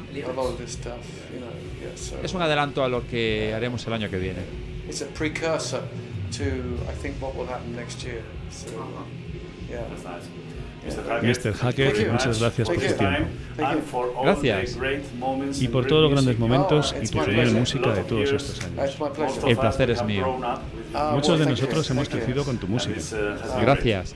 Todavía intento no crecer. Soy como un niño jugando con su juguete. Sigue trabajando.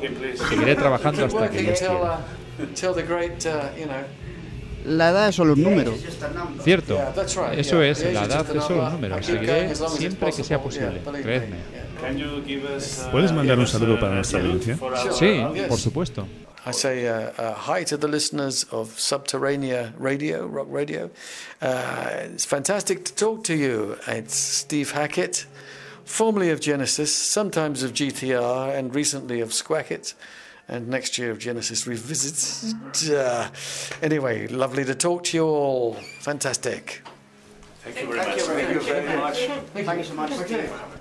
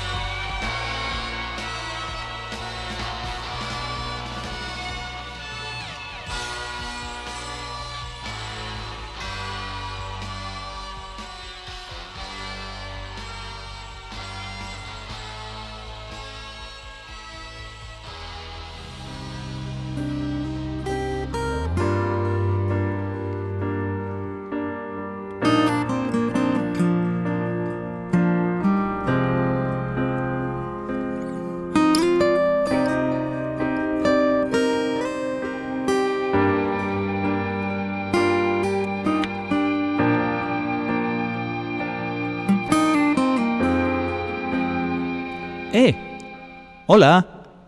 ¿Te está gustando el programa de hoy? Subterránea existe gracias a ti que nos escuchas. Visítanos en www.subterránea.eu y déjanos tus ideas y sugerencias. Adelante, Steve.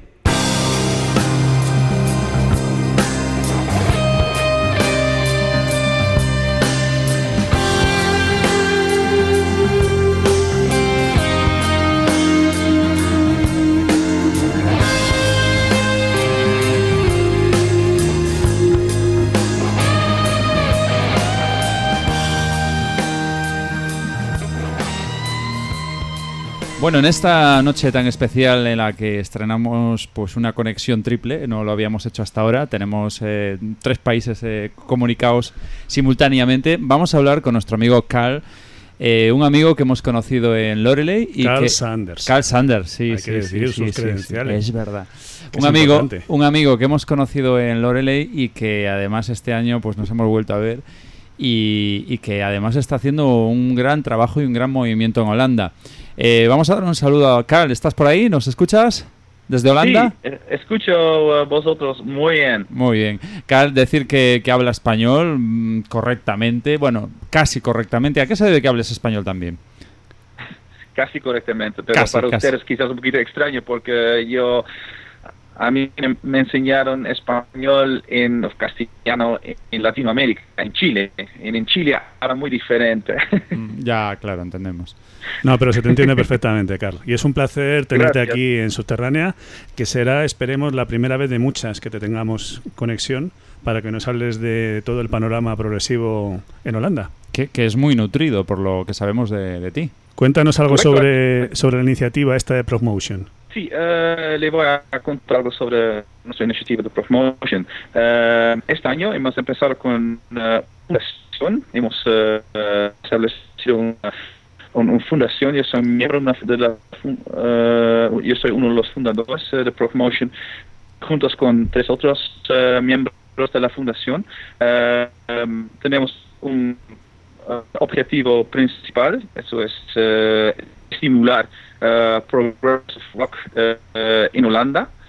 Eh, em, eso que debemos hacer con festivales, conciertos, con, con eh, entrevistas, con, con, con eh, especialmente estimular, eh, em, ayudar em, bandas holandeses, eh, porque los bandas holandeses eh, ya necesitan muchas veces apoyo, eh, eh, apoyo eh, en muchas formas. Eh, tenemos un, un proyecto en este momento que se llama Dutch Expert Project y eh, este proyecto es un proyecto que hacemos juntos con eh, eh, dos otros em, asociaciones, grupos, eh, cada uno con mismo objetivo. Queremos ayudar eh, ya bandas eh, y, y- y- ah, para obtener ya un estatus, un, un podia. eh, es- espero que me entiendan. Sí, sí, sí, perfectamente. Vale. Y habéis hecho un festival eh, que es vuestro primer festival como Promotion, ¿no? Hace unos días en, Sí. en Denpool, ¿no? Ha sido. Hace una semana, el sábado eh, de septiembre, em, teníamos, tuvimos un, nuestro debut, eh, el primer festival. Eso fue para nosotros un eh, gran desafío. eh, nunca habíamos hecho eso antes. eh, hecho eso antes. em, nuestro primer festival.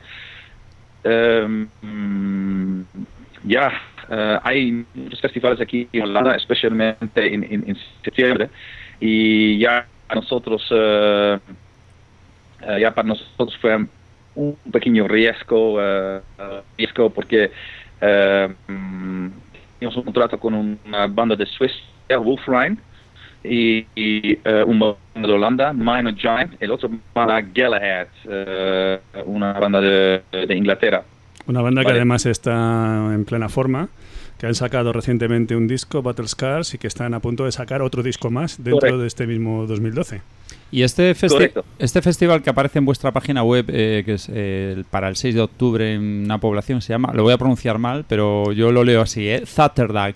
eh, que es- eh, actuaría Silvan, Nikeria, K2. eh, ¿Esto estáis vosotros detrás o...? No, no, es eh, un iniciativo de IO Pages. Y, pero también tenemos una colaboración con IO Pages, pero ellos tienen su eh, propio eh, eh, festival el, el sexto, ya, el octubre, oct- octubre 6. Octubre 6 en, aquí en Holanda. Con, con, con, con The con K2, eh, Night Area, Anima Mundi.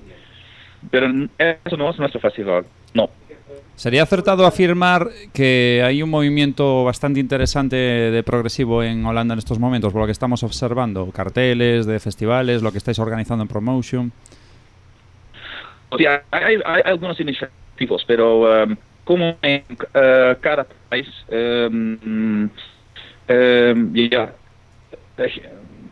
hay, muy poca gente interesada en esta música y, y- y, mm, tratamos de, ya, tratamos de, de- de- ya, de, buscar nuestros eh, ya eh, la gente que da este tipo de música y, y, y ya, eso no siempre es muy fácil porque ya, es un grupo muy muy pequeño pero vale em, el, el la festival teníamos el año, la semana pasada fue un gran éxito. Tuvimos eh, unos 250 eh, visitantes y somos súper contentos y súper eh, eh, súper contentos que, fue un gran éxito.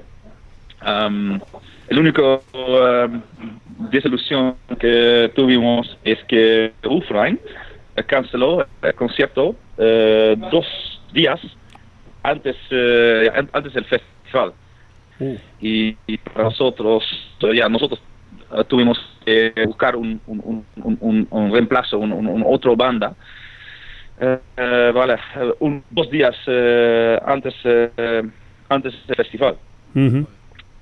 Y eso para nosotros fue una pequeño, pequeña pizzería porque Wolfrine, eh, esa banda de Suecia, vale, tuvi- ya, ah, um, es muy popular aquí en Holanda y eh, sabemos que, que ya Wolfrine eh, iba, iba a atraer muchos, eh, ya, muchos eh, hinchas, eh, mucha- Muchos seguidores, sí. Mm. y, y ya eh, para nosotros como yo di- dije fue pesadilla pesadilla que no, no, no iban a venir entonces ya tuvimos que em, tomar medidas tuvimos que buscar muy rápido una otra banda y encontramos una banda que se llama Kingfisher Sky una banda que también es una pro metal eh, banda eh, pero um, vale, um, al final um, estábamos muy muy contentos, eh, muy muy satisfechos porque había suficiente suficiente um, Público.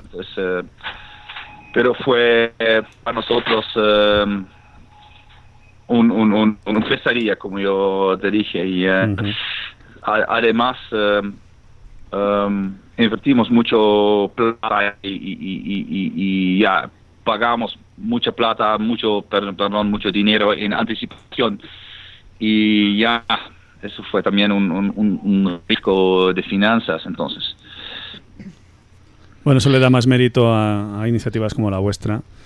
Y eso pues indica la, la calidad de, de personas que estáis detrás de esta iniciativa. ¿no? Eh, nos gustaría pues eh, también que, sin compararlo un poco con lo que está ocurriendo aquí en España, con este movimiento de Spanish Rock, que tú has tenido la ocasión de, de hablar con nosotros este verano y de, de ver los DVDs que te pasamos con las bandas españolas, ¿cómo ves la- el movimiento este de, de la SAR, de la Spanish Rock? Encuentro eso un iniciativo súper bien, súper bien. eh, es muy, yo, yo creo, eh, eso veo de una distancia, pero yo creo que es una iniciativa que es muy parecido que, que estamos haciendo nosotros. Y ustedes tienen el mismo objetivo, mismo, um, ya, las mismas ideas, muy um, igual ustedes quieren, um, ya, eh, eh, alcanzar lo mismo que queremos nosotros pero um, eh, ustedes se encuentran el mismo problema, también hay un, un- un- un- un pequeño grupo que tiene que ya em, eh, acercar. eh, Intentar luchar por desarrollar el progresivo, sí, Sí, señor. sí, pues, sí, sí, sí. Carl, te vamos a despedir porque sabemos que ahora tienes un programa de radio ahí que te están esperando. Sí, tengo que prepararme. Escu- eh, Esperamos tenerte. Perdóname, perdóname. Nada, no te preocupes. Da- Carl, queremos eh, preguntarte si es posible que te tengamos en más ocasiones aquí en Subterránea esta temporada. Nos gustaría tenerte de forma asidua para que nos hables de la escena holandesa y alrededores. Vale, ¿Contamos contigo vale, para futuros sí. programas? Perfecto. Eh, eh, perdón, ¿puedes repetir la, la la- la- última eh, pregunta? Sí, la de tenerte en más programas de Subterránea en el futuro. eh, a lo largo de esta favor, segunda sí, temporada que sí, inauguramos hoy. Sí, y voy a prepararme un poquito mejor ahora. Ah, perfecto. Pero Sí, sí, me gustaría, me gustaría, sí, porque me gusta mucho su iniciativa y podemos aprender. Muy bien. Ok. Pues hablaremos, hablaremos. Lo- yo, sí, estaba diciendo que nos sugirieras cuatro grupos holandeses eh, que bajo tu punto de vista eh, son imprescindibles, que nosotros no conozcamos, que nos los menciones y nosotros nos informamos, investigamos, y una canción pues de uno de estos grupos para poner en el programa. Ok, voy a buscar eh, para ustedes, eh, sí, ningún problema, vale. Aquí en Holanda tenemos, tenemos aquí una lista de 150 eh, bandas con muchos talentos y con mucho talento y hicimos una selección de ocho bandas ahora y estas bandas van a presentarse en un festival Vale, pues... medio septiembre, medio diciembre. Y eh, vale, em, eso va a ser nuestro segundo festival y vale, perdóname, tengo que, tengo que ahora terminar, perdóname. Pues nada, Un abrazo. Eh, pues nada, eso, eso, lo va- eso lo vamos a hablar la próxima vez, ya próxima está, vez, ya está. claro. Vale. Carl, Vale, un vale. abrazo, ¿eh? Un abrazo, Carl. Adiós, Eh, Carlos. un abrazo eh, de Holanda, mucho- muchas gracias y eh, vale, hasta la próxima vez. Cuídate mucho y arriba con el prog. Súper bien trabajo que hacen ustedes, eh, mucha suerte y eh, hasta la próxima vez. Igualmente, Hasta hasta pronto, luego. Nos vemos, chao. Nos vemos, chao. www.radiomirage.org.es Conecta con nosotros 24 horas de rock sinfónico progresivo en la red. Radio Mirage.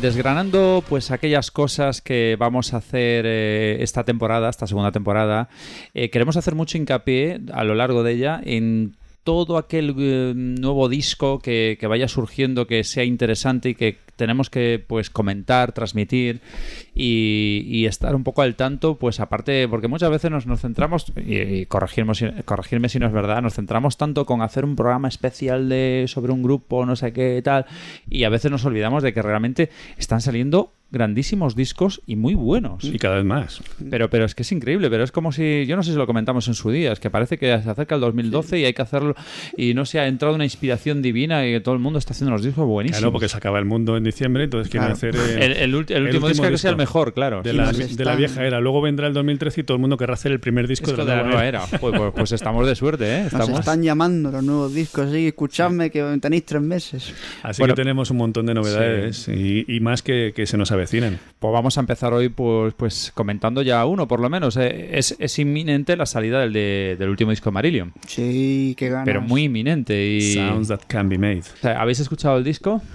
Yo, yo, yo lo he escuchado, ¿eh? Y bastantes veces. Sí. El disco, el disco que no se puede hacer. Sí, porque aparte he querido cogerlo con mucho cariño, escucharlo muy atentamente, quedarme con todos los detalles, eh, puesto que, bueno, te- tenía Bueno, esa... ahí en el portal Esquizofrenia Claro, esa- podéis, esa- esa gran- ver la, la crónica, la, la review, la crítica del disco hecha por David Pintos. Sí, lo, lo- lo que ha sido para mí un grandísimo honor. O sea, por eso quiero decir que le voy a hacer la, digamos, la crítica a este disco de Marillion, pues eh, lo, tengo, lo tengo que hacer bien y quiero escucharlo y analizarlo. Con la gran sorpresa de que ha sido un disco que me ha gustado muchísimo, ¿eh? A la primera escucha, muy bueno. Por cierto, el eh, ya que mencionamos portal Esquizofrenia, decir que también También podéis encontrar ahí en el portal Esquizofrenia la crónica del concierto de Lore. Sí, sí, Buscadlo en mensajes de, de julio y en, los encontraréis. De los conciertos, que fueron muchos. Sí, sí. Y dentro de poco lo del de Cambridge Rock Festival y de Y Crescendo, que hablaremos en el segundo programa. Bueno, pues volviendo al, al último disco de Marillion, eh, yo comentaba un detalle que me ha parecido un disco al que me parece un disco, vamos, al que no le falta nada, muy simétrico, empieza con, con dos piezas largas, sinfónicas, con mucha emoción, después hay dos temas de transición en medio, pero que no sobran, que son fantásticos, un tema increíble en medio, Montreal, que yo creo que hemos coincidido todos comentando a micro cerrado que nos encanta, y otros dos temas muy interesantes y un tema final para cerrarlo y bordar un disco como muy superior para mí al, al anterior, mucho mejor todavía que Somewhere Else, y hombre, y es muy atrevido decir evidentemente que se le puede acercar a Marvels, pero, pero ahí está, ¿eh? Sí, es un tímido, bueno, un tímido, un acercamiento a Marvel, sí, tanto en estilo como en profundidad, ¿no?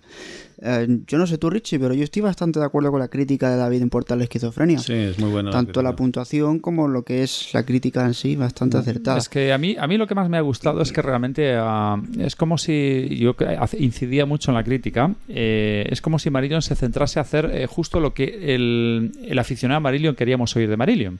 Es decir, eh, ese sinfonismo, esa épica, esa, esa emoción, ese drama que muchas veces decíamos Drama, loco, y se sí. comenta en el de No. Web Spain. Es muy importante Claro. Marillion, el drama, no es una tontería. No, es no, no, es- es, forma parte de, de, digamos que su, su marca, de, de- de su ADN. Oye, y por hacer yo aquí el abogado del diablo, ya sabes que yo siempre soy el que las tira, con, con este, con este señor en concreto, ¿no os parece que Hogar abusa demasiado de la voz del falsete, de, de los gallitos esos que hace?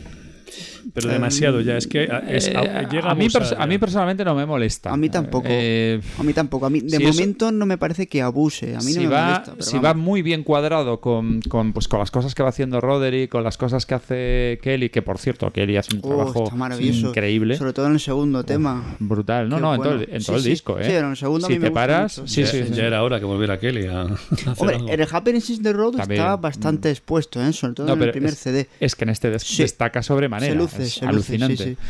Pues invitamos a todos que, que os compréis este disco porque realmente vale la pena. Si, si sois aficionados a Marillion, sé que os lo vais a comprar. Es un disco muy bonito, muy bien producido y quitando el disgusto que tengo con esa con, e- con ese exceso de gallitos del señor Mm. Hogarth, que es su forma de cantar, no es porque cante mal, sino que es su forma de hacerlo. Ujú. Pero que a mí personalmente me parece que abusa de ese recurso, pero bueno, que por lo general el disco es una producción excelente, Ujú. con un sonido magnífico y además, como bien dice eh, mis compañeros, es el disco que los fans de Marillion querían. Exacto.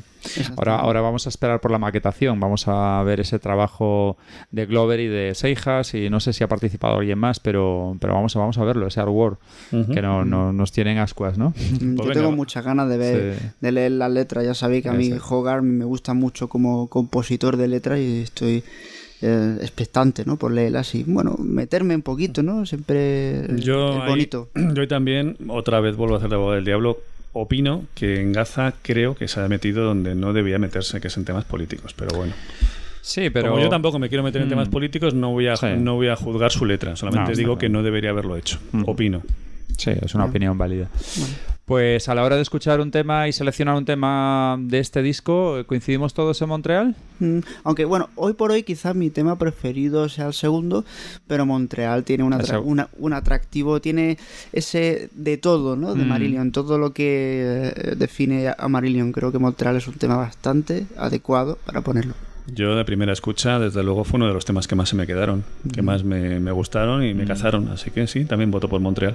Pues escucháis Montreal de Marillion.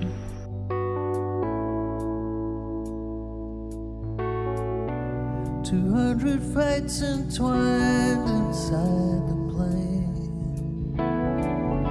We watched as England dropped away from us again. I wasn't waiting, I wasn't sure what I would find. Who was prepared to let it happen on its own this time?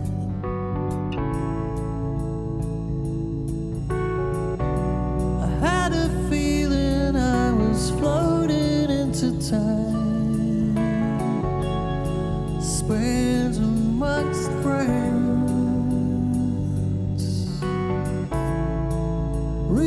introduced from the strange and wonderful weekends as the seatbelt signs announce the fall.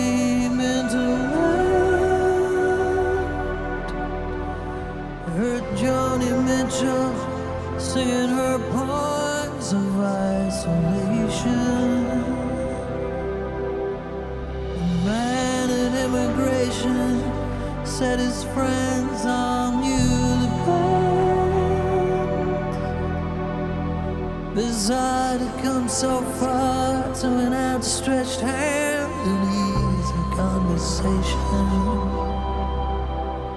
We were welcomed through arrivals without the usual transatlantic words and greeted by the fans who led us to the chilly street onto the bus. The snow.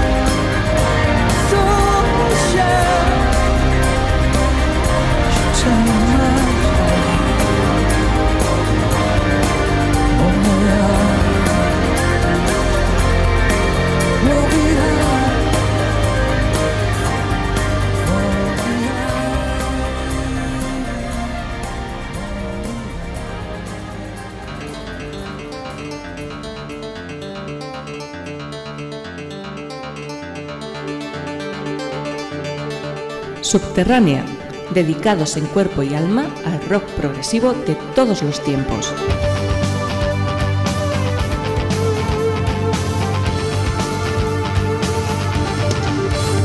Más de lo que puedes imaginar.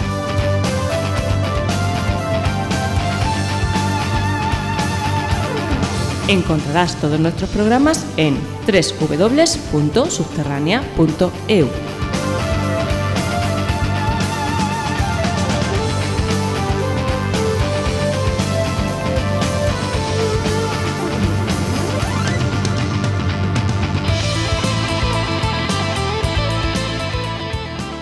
Bueno, pues como podéis eh, comprobar, tenemos muchísimas cosas que contar y, y no, acabamos de empezar, como quien dice, ¿no? Sí. Prácticamente, con Sí, lo sí. cual, y, y se nos está yendo el programa ya, esto se nos vaya de madre, con lo cual vamos a tener que despedirnos y emplazaros, por supuesto, a- al siguiente, al segundo programa de la segunda temporada, que seguiremos contándoos muchísimas más cosas, comentándoos noticias, eh, nuevos discos que van a ir saliendo, un montón de cosas. Y queremos hablar también de, de- de esa gran eh, escena musical que hay en España.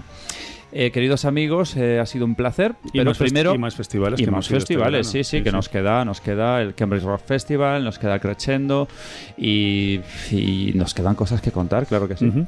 Vale, pues nada, eh, Ángela Jarín, ¿vendrás al siguiente? Sí. Eh, tú ya te apuntas a un Supongo, temporal. supongo. Pero vamos a ver, ¿te, te ponemos como fijo o no?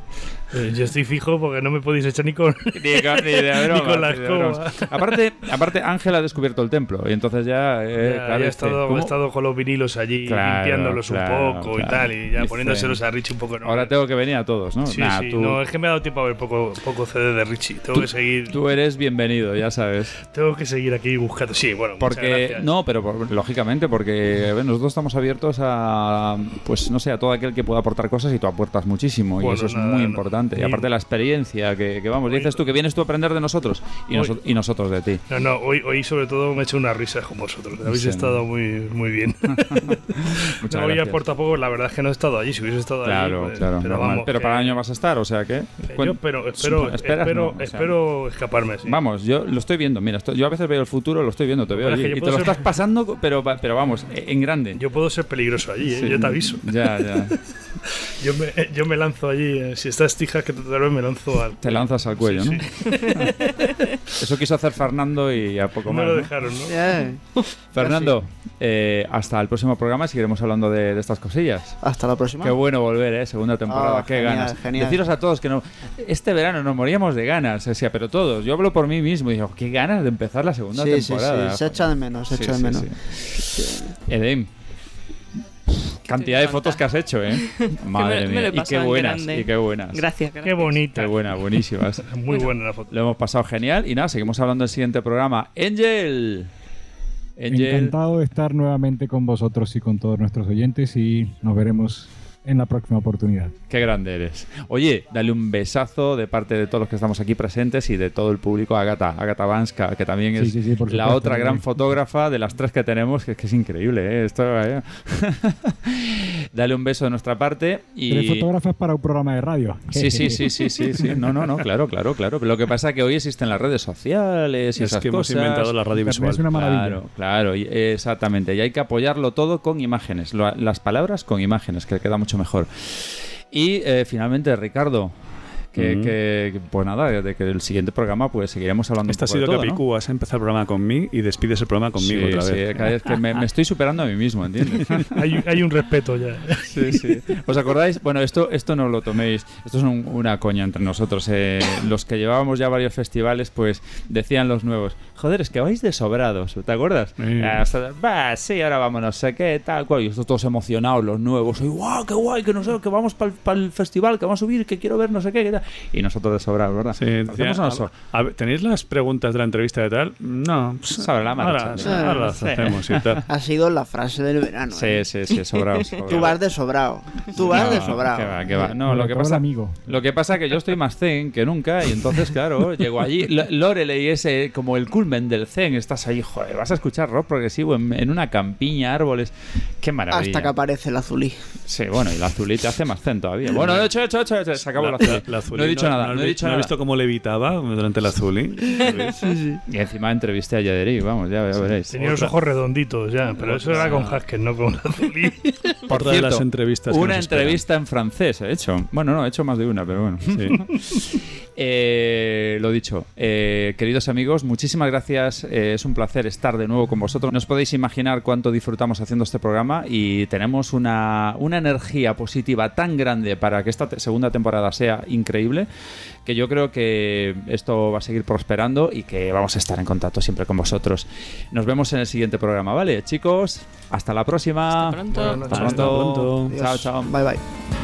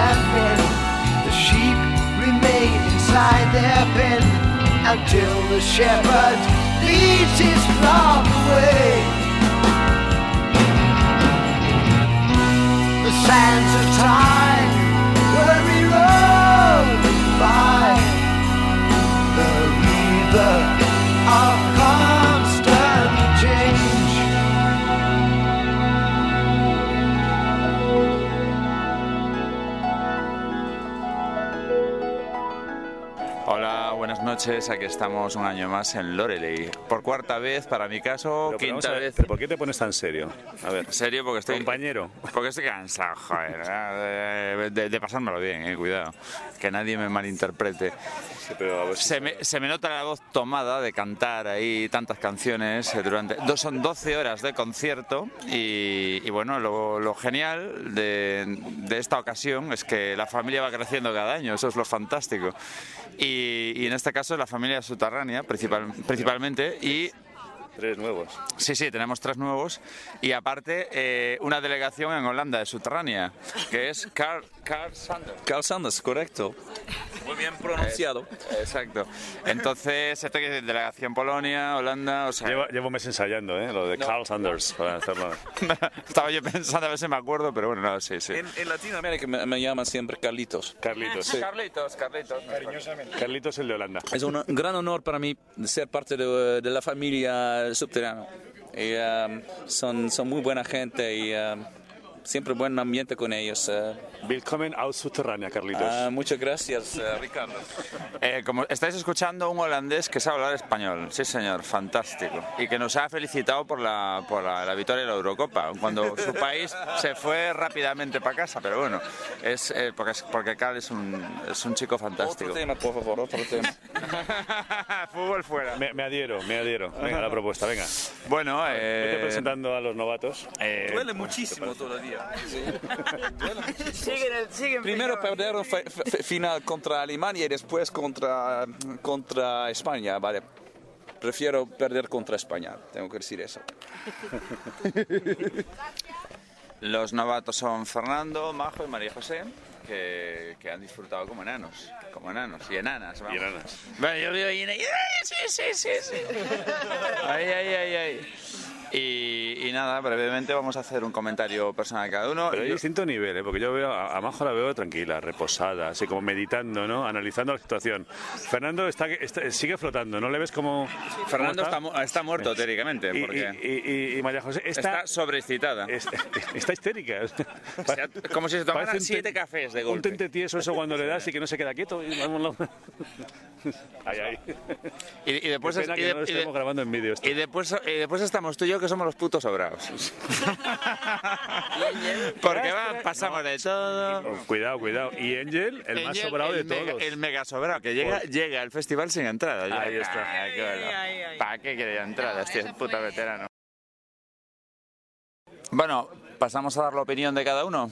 ¿No? Venga, Fernando. ¿Qué me ha parecido? Pues estoy efectivamente, como has dicho, flotando, flotando en el ambiente. Porque, bueno, tenía muchas ganas de venir. Eh, parece mentira que esté aquí a orillas de. Bueno, a orillas, a bastante altura del río Rin. Sí, sí. Sí, vale, espérate, voy. y ha sido fascinante, ha sido fascinante. Aquí uno ha tenido la oportunidad de entrevistar a Jim Gilmour, que no es hermano de David, por cierto. es el teclista de Saga y he tenido posibilidad de, de entrevistarlo. Y nada, y estoy que no, en realidad parezco muy tranquilo y tal, pero que no me lo creo. No hablo tanto, ¿eh? bueno, le paso la palabra a María José. María José, cuéntanos un poco. Yo tengo poco que opinar. A ver, o a Mariquilla Veloz. Aquí los motivados. Vale, pues eh, teniendo en cuenta que soy novata, que llevo pocos meses en esto, desde el primer minuto al último, es que de verdad esto hay que vivirlo. Es que es maravilloso, genial, desde la primera nota hasta la última me encanta. Ahora bien, sí, sí, silban y Arena. arena y saga. Lo que más, lo que más que me ha fascinado. Apoyo la emoción. Me encanta. Bueno, y todo en general, claro. Yo, eso es más Herbach. De Amelie. No me deja hablar. Pasa que, a ver. Majo no quiere decir nada, porque todavía está meditando. Sí, Silvan. Pero tu grupo favorito de hoy ha sido Silvan, Silvan, Silvan. Silven, Silven. Eh, a ver, a los que mm, llegáis por primera vez, tú, tú es que no, no eres novato, Carl. Tú eres, eres nuevo en Subterránea, pero no eres novato en esto. Esto es una pregunta para los novatos. A los que llegan por primera vez a- al festival y que han escuchado lo que decíamos nosotros de este festival en Subterránea, en los programas, nos hemos pasado, nos hemos quedado cortos. Nos, ¿Os teníais una idea bien hecha que luego se ha correspondido con la realidad? Am, más o menos lo que me esperaba. Sí es cierto eh, que me esperaba el anfiteatro un poquitín más grande. Pero es lo que pasa siempre. Tú ves las fotos y dices, uh, esto va a ser tremendo. Y luego a lo mejor no lo es tanto. Pero luego se va acostumbrando lo que es la vista y la presencia y al final te das cuenta de que es un sitio bastante, bastante grande. Es que era muy grande, pero como lo hemos convertido en nuestra casa, Ah, claro, claro. Se queda claro. Pero el resto sí, más o menos como me esperaba, o incluso mejor. Por ejemplo, el paisaje ha sido espectacular. Yo esta mañana venía en tren, ha sido, ha sido increíble ver el- el- el re- realizar el viaje desde Frankfurt en tren por el río Rin. Ha sido precioso, sí. Así que más o menos em, mm, ha llegado a mis, a mis expectativas e incluso un poco la, la han superado, ¿no? Bueno, las mías las ha superado con creces porque llevo tanto tiempo oyendo hablar de Loreley y Loreley y yo pensaba, bueno, pues más o menos sí, lo que es un festival, grupos muy buenos, pero no, que va, bueno, esto es insuperable. Espero ver muchos, muchos festivales más de Loreley seguro y todos los que pueda. Yo te escucho, Se puede decir entonces que no exageramos cuando hablamos de Loreley como de un sitio espectacular, ¿no? Lo digo porque la gente, la gente siempre dice, bueno, al final tendría que ir a Loreley de tanto que habláis de Loreley, ¿no? quedáis cortos, por favor, hay que venir, hay que venir. A ver, Carl, ¿tú cuántas veces has venido a Loreley ya? Ese lugar tiene algo mágico, no sé. em, l- Cuando tú vas la primera vez, tú siempre quieres volver eh, a Loreley. No solamente por la música, pero también por, por los alre- alrededores y, y la gente. Una gran familia de, de- de música de rock. me- aquí me siento siempre muy bien. Pues nada, y ahora los que ya llevamos aquí más tiempo, ah, eh, ¿quién lleva menos tiempo aquí? ¿Ágata? ¿Su segundo año? Ágata se está durmiendo. Ágata Vanska, una de las superfotógrafas que tenemos, que es el equipo de Subterránea, hay que decir, David. Y, y que hemos- diseñadora. Hemos diseñadora. venido aquí rodeado de, de equipo de fotógrafas Fíjate. profesionales, ¿eh? Sí, sí. Ágata, dinos algo, mujer. Bueno, ha sido un placer, como siempre. Eh, fue un día maravilloso. Yo soy mejor con imágenes que con palabras. Entonces va a ser corto. Os mando todos un clic cariñoso desde mi cámara y arena, arena, arena. Ha sido lo mejor. Arena, por aquí, votan arena. Bueno, y ahora va- vamos votando a los más veteranos, a ver, decimos nuestra experiencia. Como echamos ya mucho de menos al doblador, que por circunstancias lleva tiempo sin participar en el programa, le vamos a dar la palabra y que nos cuente su experiencia, que es nuestro cuarto añito, ¿eh? Sí, sí, sí, nuestro cuarto año. Y nada, que, que decir que encantado, muy, contento de estar nuevamente aquí, de veros a vosotros también, de ver a tantos amigos reunidos nuevamente y, en este sitio flipante, sinceramente. Y nada, encantado. Ricardo, No, es- él es el, el- Ahora voy yo, que él es el, el que lleva cinco, cinco batallitas aquí, yo llevo cuatro batallitas. Pues mi cuarta batallita se resume claramente eh, en que una vez más eh, lo he pasado divinamente y coincido con casi todos en que este es un sitio mágico en el que mm, te lo pasas bien siempre. Pero si el añadido es que cada vez eh, son más las personas que vas conociendo, pues entonces te encuentras como en tu propia casa y es una casa en la que te sientes fa- fabulosamente bien, ¿no? Yo no lo vuelvo a repetir más veces. No os quedéis, eh, o sea, no os vayáis a Benidorm de vacaciones. Veniros a Alemania a Loreley, joder, que no te asas de calor, te comes, la comida es buena, la cerveza es mejor que en España y aún por encima la música es insuperable. O sea que ya sabéis lo que tenéis que hacer. Paso la palabra al 5 Loreleys, o sea, cuidado, ¿eh? Esto hay que hacerle un homenaje. Sí, señor, mi quinto Loreley. Eh, cinco añitos ya, es verdad, y bueno, eh, yo ya tengo que recurrir a veces a, no- a tomar notas, ¿no? Bueno, ¿sumamos? Yo creo que está la cosa muy ajustada. ¿Ganará Steve Hackett o Steve Hackett? sí, sí, A ver, Steve Hackett, 5, 10, 15, 20. El único que no votó es el de 25, 30, 35, 34. Le ha votado. Vamos a ver. Steve Hackett, 34. Silvan tiene 4, 4, 4 y 2, 6, 6 y 4, 10, 10 y 4, 14, 14, 18, 18, 18, 18, 18 y 1, 19, 19 y 4, 23 votitos, Silva, 23 puntos.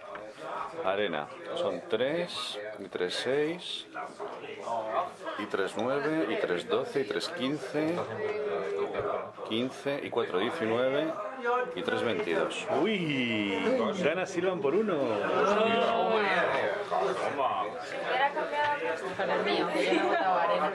Yo creo que el azul iba a quedar el cuarto. iba a coger el cuarto. Cágate, Lorito. Que va a ser 2, A partir de ahora ya saben los programas. No, a partir de ahora va a haber más respeto a la 4, Zulio. 6, 6, 8, Solo por el cachondeo no va a ser así. 8, 8, Ah, 10. ¿Qué dices? Pues no sé. Suma bien, eh, suma bien. Uy, yo no sé su- eso. 10 puntos solo. ¿Diez solo? ¿Diez solo? 2, Está bastante 4. ajustados. Vamos a ver, Heiken, pero no creo. Vamos a ver. Más o menos mi orden. Heiken 1, 1, Ah, bueno, que tú puesto luz. Ah, vale, vale. 2, 2, 3 y 5, 8. 8, 8, 8, 8. Uy, Heiken se ha quedado. que lo sigue. La próxima vez, la próxima vez vas a compartir la cerveza.